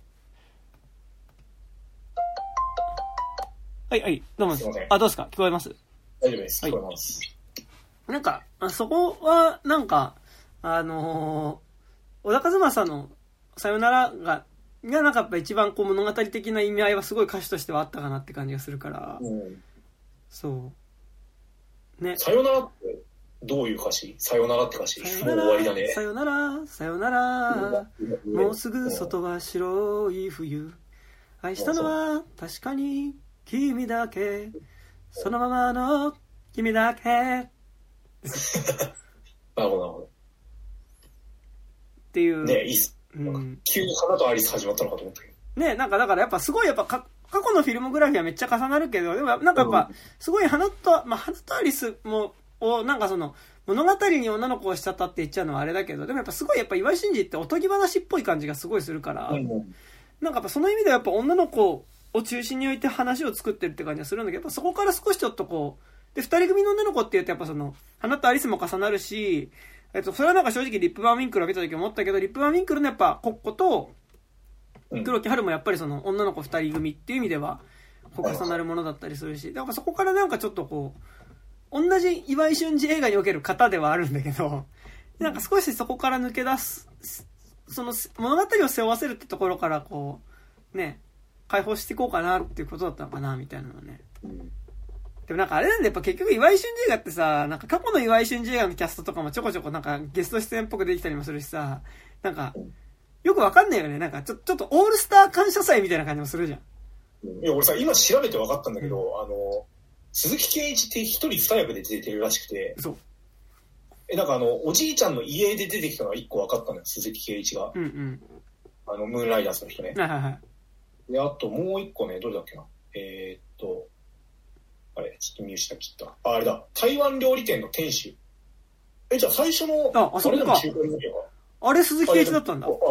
一個が切り絵を連れて行く店の不愛想の主人。あ、あれ鈴木圭一だったんだ。え俺、鈴木圭一に全く見えなかったけど、あれ鈴木圭一だったの？でそれで言うと、途中で気づいたけど、カールスモーキー石の全然カールスモーキー石に見えなかったよね。あ俺も今見て気づいた。あれでしょ？あの、再婚相手の。そう、途中で分かったけど、あ、なんかカールスモーキー石のかっこいい感じが全然ねえ、みたいな。本当になんか田舎の 小金持ちおじさんみたいな感じ。ね。で、そういう役割で出てくるしね。あとなんかそのそれ、でやっぱ、おなじみ樋口真嗣は良かったよね。てかお父さん役で。あの、なっちゃん周りのさ、うん。なんかあの、インテリ金持ち野郎どもがさ、うんあ樋口真嗣、あロバート・キャンベル、で、江口洋介っていうさ、うん。なんやねんみたいな。すげえね。何の盆休みだよ。そうでね、江口洋介はそれこそスワローテールの両梁、両梁機っていうキャラクターだったわけだし。で、まあなんかその両梁機も、その、いなくな、生き別れた妹をずっと追っかけてる兄っていう意味では、ちょっと若干なっちゃんともね重なる感じが少しするんですけど、うん。ね、なんかそのやっぱゲストキャスティング、あとまあ俺結構驚いたのは大塚愛ですね。あ、大塚愛もなんか、そう、あ、後で気づいた。あのお母さん。そう、お母さん。てか、なんかその、高校生の娘がいる役で、もう出てくるんだと思って。大塚愛と思って。愛ってだって、俺らのちょっと上ぐらいじゃないの？わかんない。5歳、そんなことないかでも。だって俺小学生くらいの時にさくらんぼで売れてるから、だって大塚82年生まれ。うん。うん今だから40歳ぐらい。まあそうか。だから、早めに子供産んでう、ん。二十歳くらいで産んでって感じか。ね。あとなんか、これ多分本当に僕の見間違いなんですけどうん、あとなんかどんだけ探しても出てこなかったんで多分出てないんですけどうん、のこさん出てなかった。いや、出てないよ。なんかあの、なっちゃんがお盆で帰って家に来た、その、おさ、なんか同級生たちみたいな中でさ、なんか、はいあいみたいな。で、最初入ってきた中にのこさんいなかった。いや、絶対いねえよ。なんか、のこさん出てたら言うだろ。出てるよ。なんか、ちょっとね、僕はちょっと空見したんですよね。のこさんをえうん。そう。っていうね。なんかな、謎キャスティングですよね、もう本当に。なんか、まあ相変わらずですけど。そうね。うん。あと、七尾旅人とかやっぱ、七尾旅人ならではのキャスティングされてるし。ね、てか、なんならエンディング七尾旅人だったしね。ああ、え？あのちっちゃい頃のキリエと一緒に歌うさ、あの、はいはいはい。ラララララみたいな。ラララララみたいなさ、あの、一緒に路上で歌ってましたみたいなさ。てか、すごいねこれ、劇中曲のキリエの曲って、大体がアイナ・ジ・エンドが作詞作曲してんだ。あ、そうなの、すごいね。うん。だからアイナ・ジ・エンドがもうなんか普通に、アイドルであり、役者であり、ミュージシャンとしてなんか、作曲、最強みたい作曲もしてんだ。な。うん。なんかあの、チャラララララララララララって曲はさ、めっちゃ小畑っぽいなって思ったんだけど、あれ違うんだ。小林武史が作曲してる曲、今回あんのかな？ないんじゃない？なんかすごい、なんか曲の構成めっちゃ小畑っぽくなかった、綺麗な歌。あのあ小、畑って今回さ、普通になんかやってる？音響監督っていうか、音楽みたいな。あ、でも音楽は小林武史か。そうでしょうん。劇感をやってるだけなんじゃない？え、なんかあの、劇中曲わかんないけど、なんか、チャラララララララララララってなんかあのメロディーとか曲の展開めっちゃ小畑っぽくなかった？うん。でも、なんか、ウィキペディアで見たところは、ないね、小畑作曲。そうなんだ。大体、金属か。だから、七尾旅人のはあれだ。七尾旅人が作詞作曲してるわ。音痴のせいか。そうなんだ。うんあ、すごい。だからなんかすごい誠実だよね。そのなんかちゃんとその、路上ライブの人は路上ライブの人たちが多分本人がなんかカバーしてるような曲を歌わせてるしうんう、ん。なんか歌ってる本人に作曲させてるみたいなところで。ね。誠実ですね。それは確かに。えー、すげえ。うーん。ラストレターの時はさ、あの、カエルの歌とかってさ、はいはいあ。の、小林武史だったじゃん。あ、そっか。つぶてを、なななあつね、みたいな。森七菜の歌ってる。はいはい。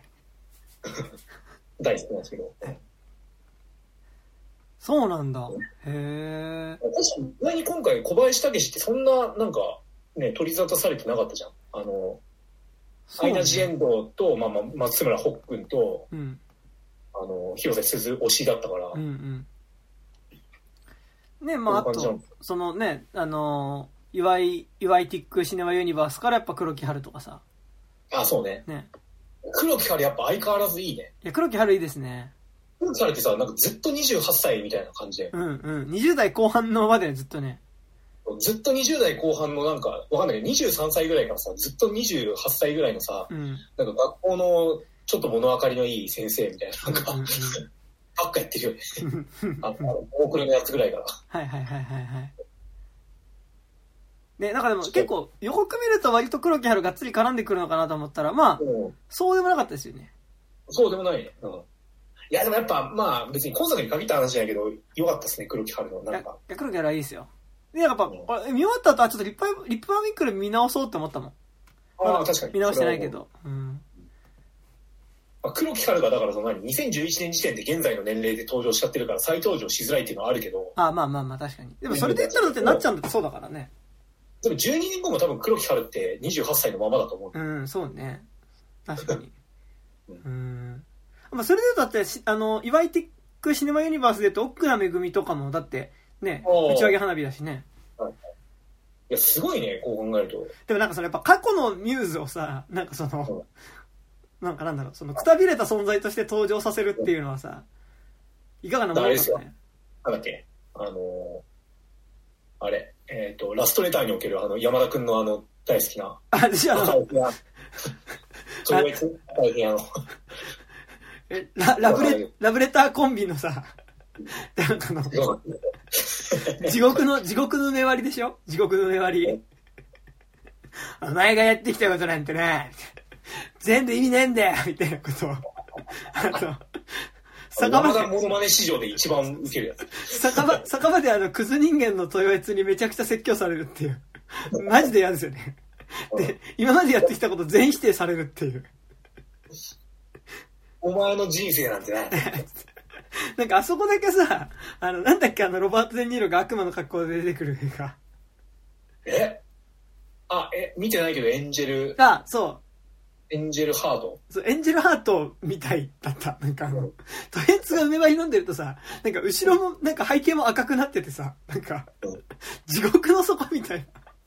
いや、あれだからね、あの、同じく、岩井俊二本人が監督してる中国版リメイク。あね。台湾の、あ、チーファの手紙で見たんだけど、チーファの手紙だとやっぱちょっと違うんだよ、あれ。うんなんか、もっと、なんか、まあ普通の演出になってて、でもなんかそそう思うとやっぱチファの手紙ってさなんかその岩井俊二におけるコミック的なものがコミック的だったりちょっと変に大行なものだったりさうん。これ何なんだろうっていうところがなくなってて逆に見やすかったよねめちゃくちゃそうなんですよ。チーファの手紙やっぱ、なんかあの、見た時も思ったんだけど、なんかその、ラストレターってさ、なんかその、味が濃すぎて話入ってこないじゃん。うんうん。正直。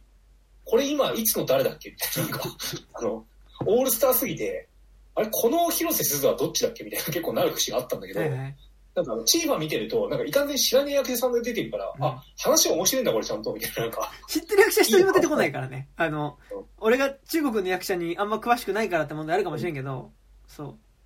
いい話だな、普通に、みたいな。面白い話って思ったの。うんあとやっぱなんか、中国版のあの森七菜の子がすげえ可愛い。あ可愛かったね。うんやっぱあの岩井俊二出てきたりあえっとあの庵野秀明出てきたりとかっていうノイズがないからね。そうね。だから本当になんか、あの、パラメーターが、何作品、両方、チーファとラストレターで、全く別の部分が引いててて、うん。全く別の部分が弱いから、ねいい日ですよね。本語とかやっても全然、なんだろう、お腹いっぱいにならないっていうか、なんか、うんうんメインディッシュとデザートみたいな感じなやっぱなんかあのいきなりでかい犬買ってくるみたいなさの。うん。こ。とのハったりとかはティファの方にはなかったじゃん。そうね。うん。あれやっぱ庵野秀明がやってくることによって本当に狂ってるんだなっていうのが、だしなんかあのわかる。庵野秀明がお喋り方自体はおっとりしてるから逆にすごい暴力的な感じに見えるよね、これは君が育てるんだよみたいなさ。ななななんだそれみたいな。だってあれめちゃくちゃやべえやつじゃんあんな。うんそうでなんかちょっとパッと見 DV ヨットに見えないトーンだからああ、そうね。うんどうなんだろう？ね。なんか、庵野秀明ってもうさ、なんかあの、可愛いスターのおじさんとしてなんか、位置が確立されてすぎてるからさ、はいはい愛らしいものとして見えるけどさ、急に何にも知らない人がいきなり庵野秀明見たらめちゃくちゃやっぱ怖いのかやべえなってなるかもねな。なんでこれやっぱなんか、こう長年かけてね、庵野秀明をコンテンツとして消費ししすぎてる感じがするので、まあ自分自身。まあ、うん。そう。ね。でも、そうなんですよ。全然関係ないけど、岩井俊二が見たいなって思ったらやっぱ庵野秀明が監督した色実っていう映画を見ると、お腹いっぱい岩井俊二が見れますからね。まだは、まだ見てないんじゃない？こんなに、もう見なきゃ見なきゃもっと思って見てないランキング1位だわ。なんかなんだろうな、岩井俊二もすごいなんかこう、なんかなんだろう、庵野秀明とちょっと似た空気感っていうかなんかやっぱすごいこう、あんまり腹から声が出ない感じがするから、落ち着けーって言ってます。岩井俊二が。なんかやっぱなんかその、あの、新海誠ファンとしては、やっぱそのユニバースに最近か新海誠も加わってきてるっていうのがやっはいはいはい。ぱ熱くて、うん。あの何スペシャルサンクスの送り合いとか、なんかコメントの送り合い。まあ、だしね、なんて言ったって、ちせちゃん出てますからね。あれ今作出てたっけ？え、ラストレター、ラストレター。あ、ラストレターか。うん。あラストレターチセさん出てたっけ？えちせちゃん出てなかったっけ？あれどうだっけ忘れちゃったな。まあ、チセちゃんはさ、別にあの、新海誠関わらずいいろんなのに出てんじゃん。まあね。主演とか。あ、ちせちゃん出てなかったっけ？ついでにでもあれでした。あの、ラストレターにも鈴木圭一は出てますね。ああ、なんかもう鈴木圭一をさ、なんかあの、亀吉出演させるのってなんかもう、邦画見てればなんか10本に1本ぐらいあるじゃん。うん。あれとかでも、あの、ちょっと思い出しただけとかでも、一瞬だけタクシーの運転手とかで出てたし。はいはいはい。そうなんですよね。という、まあ、というね。そういうね。なんかありますか？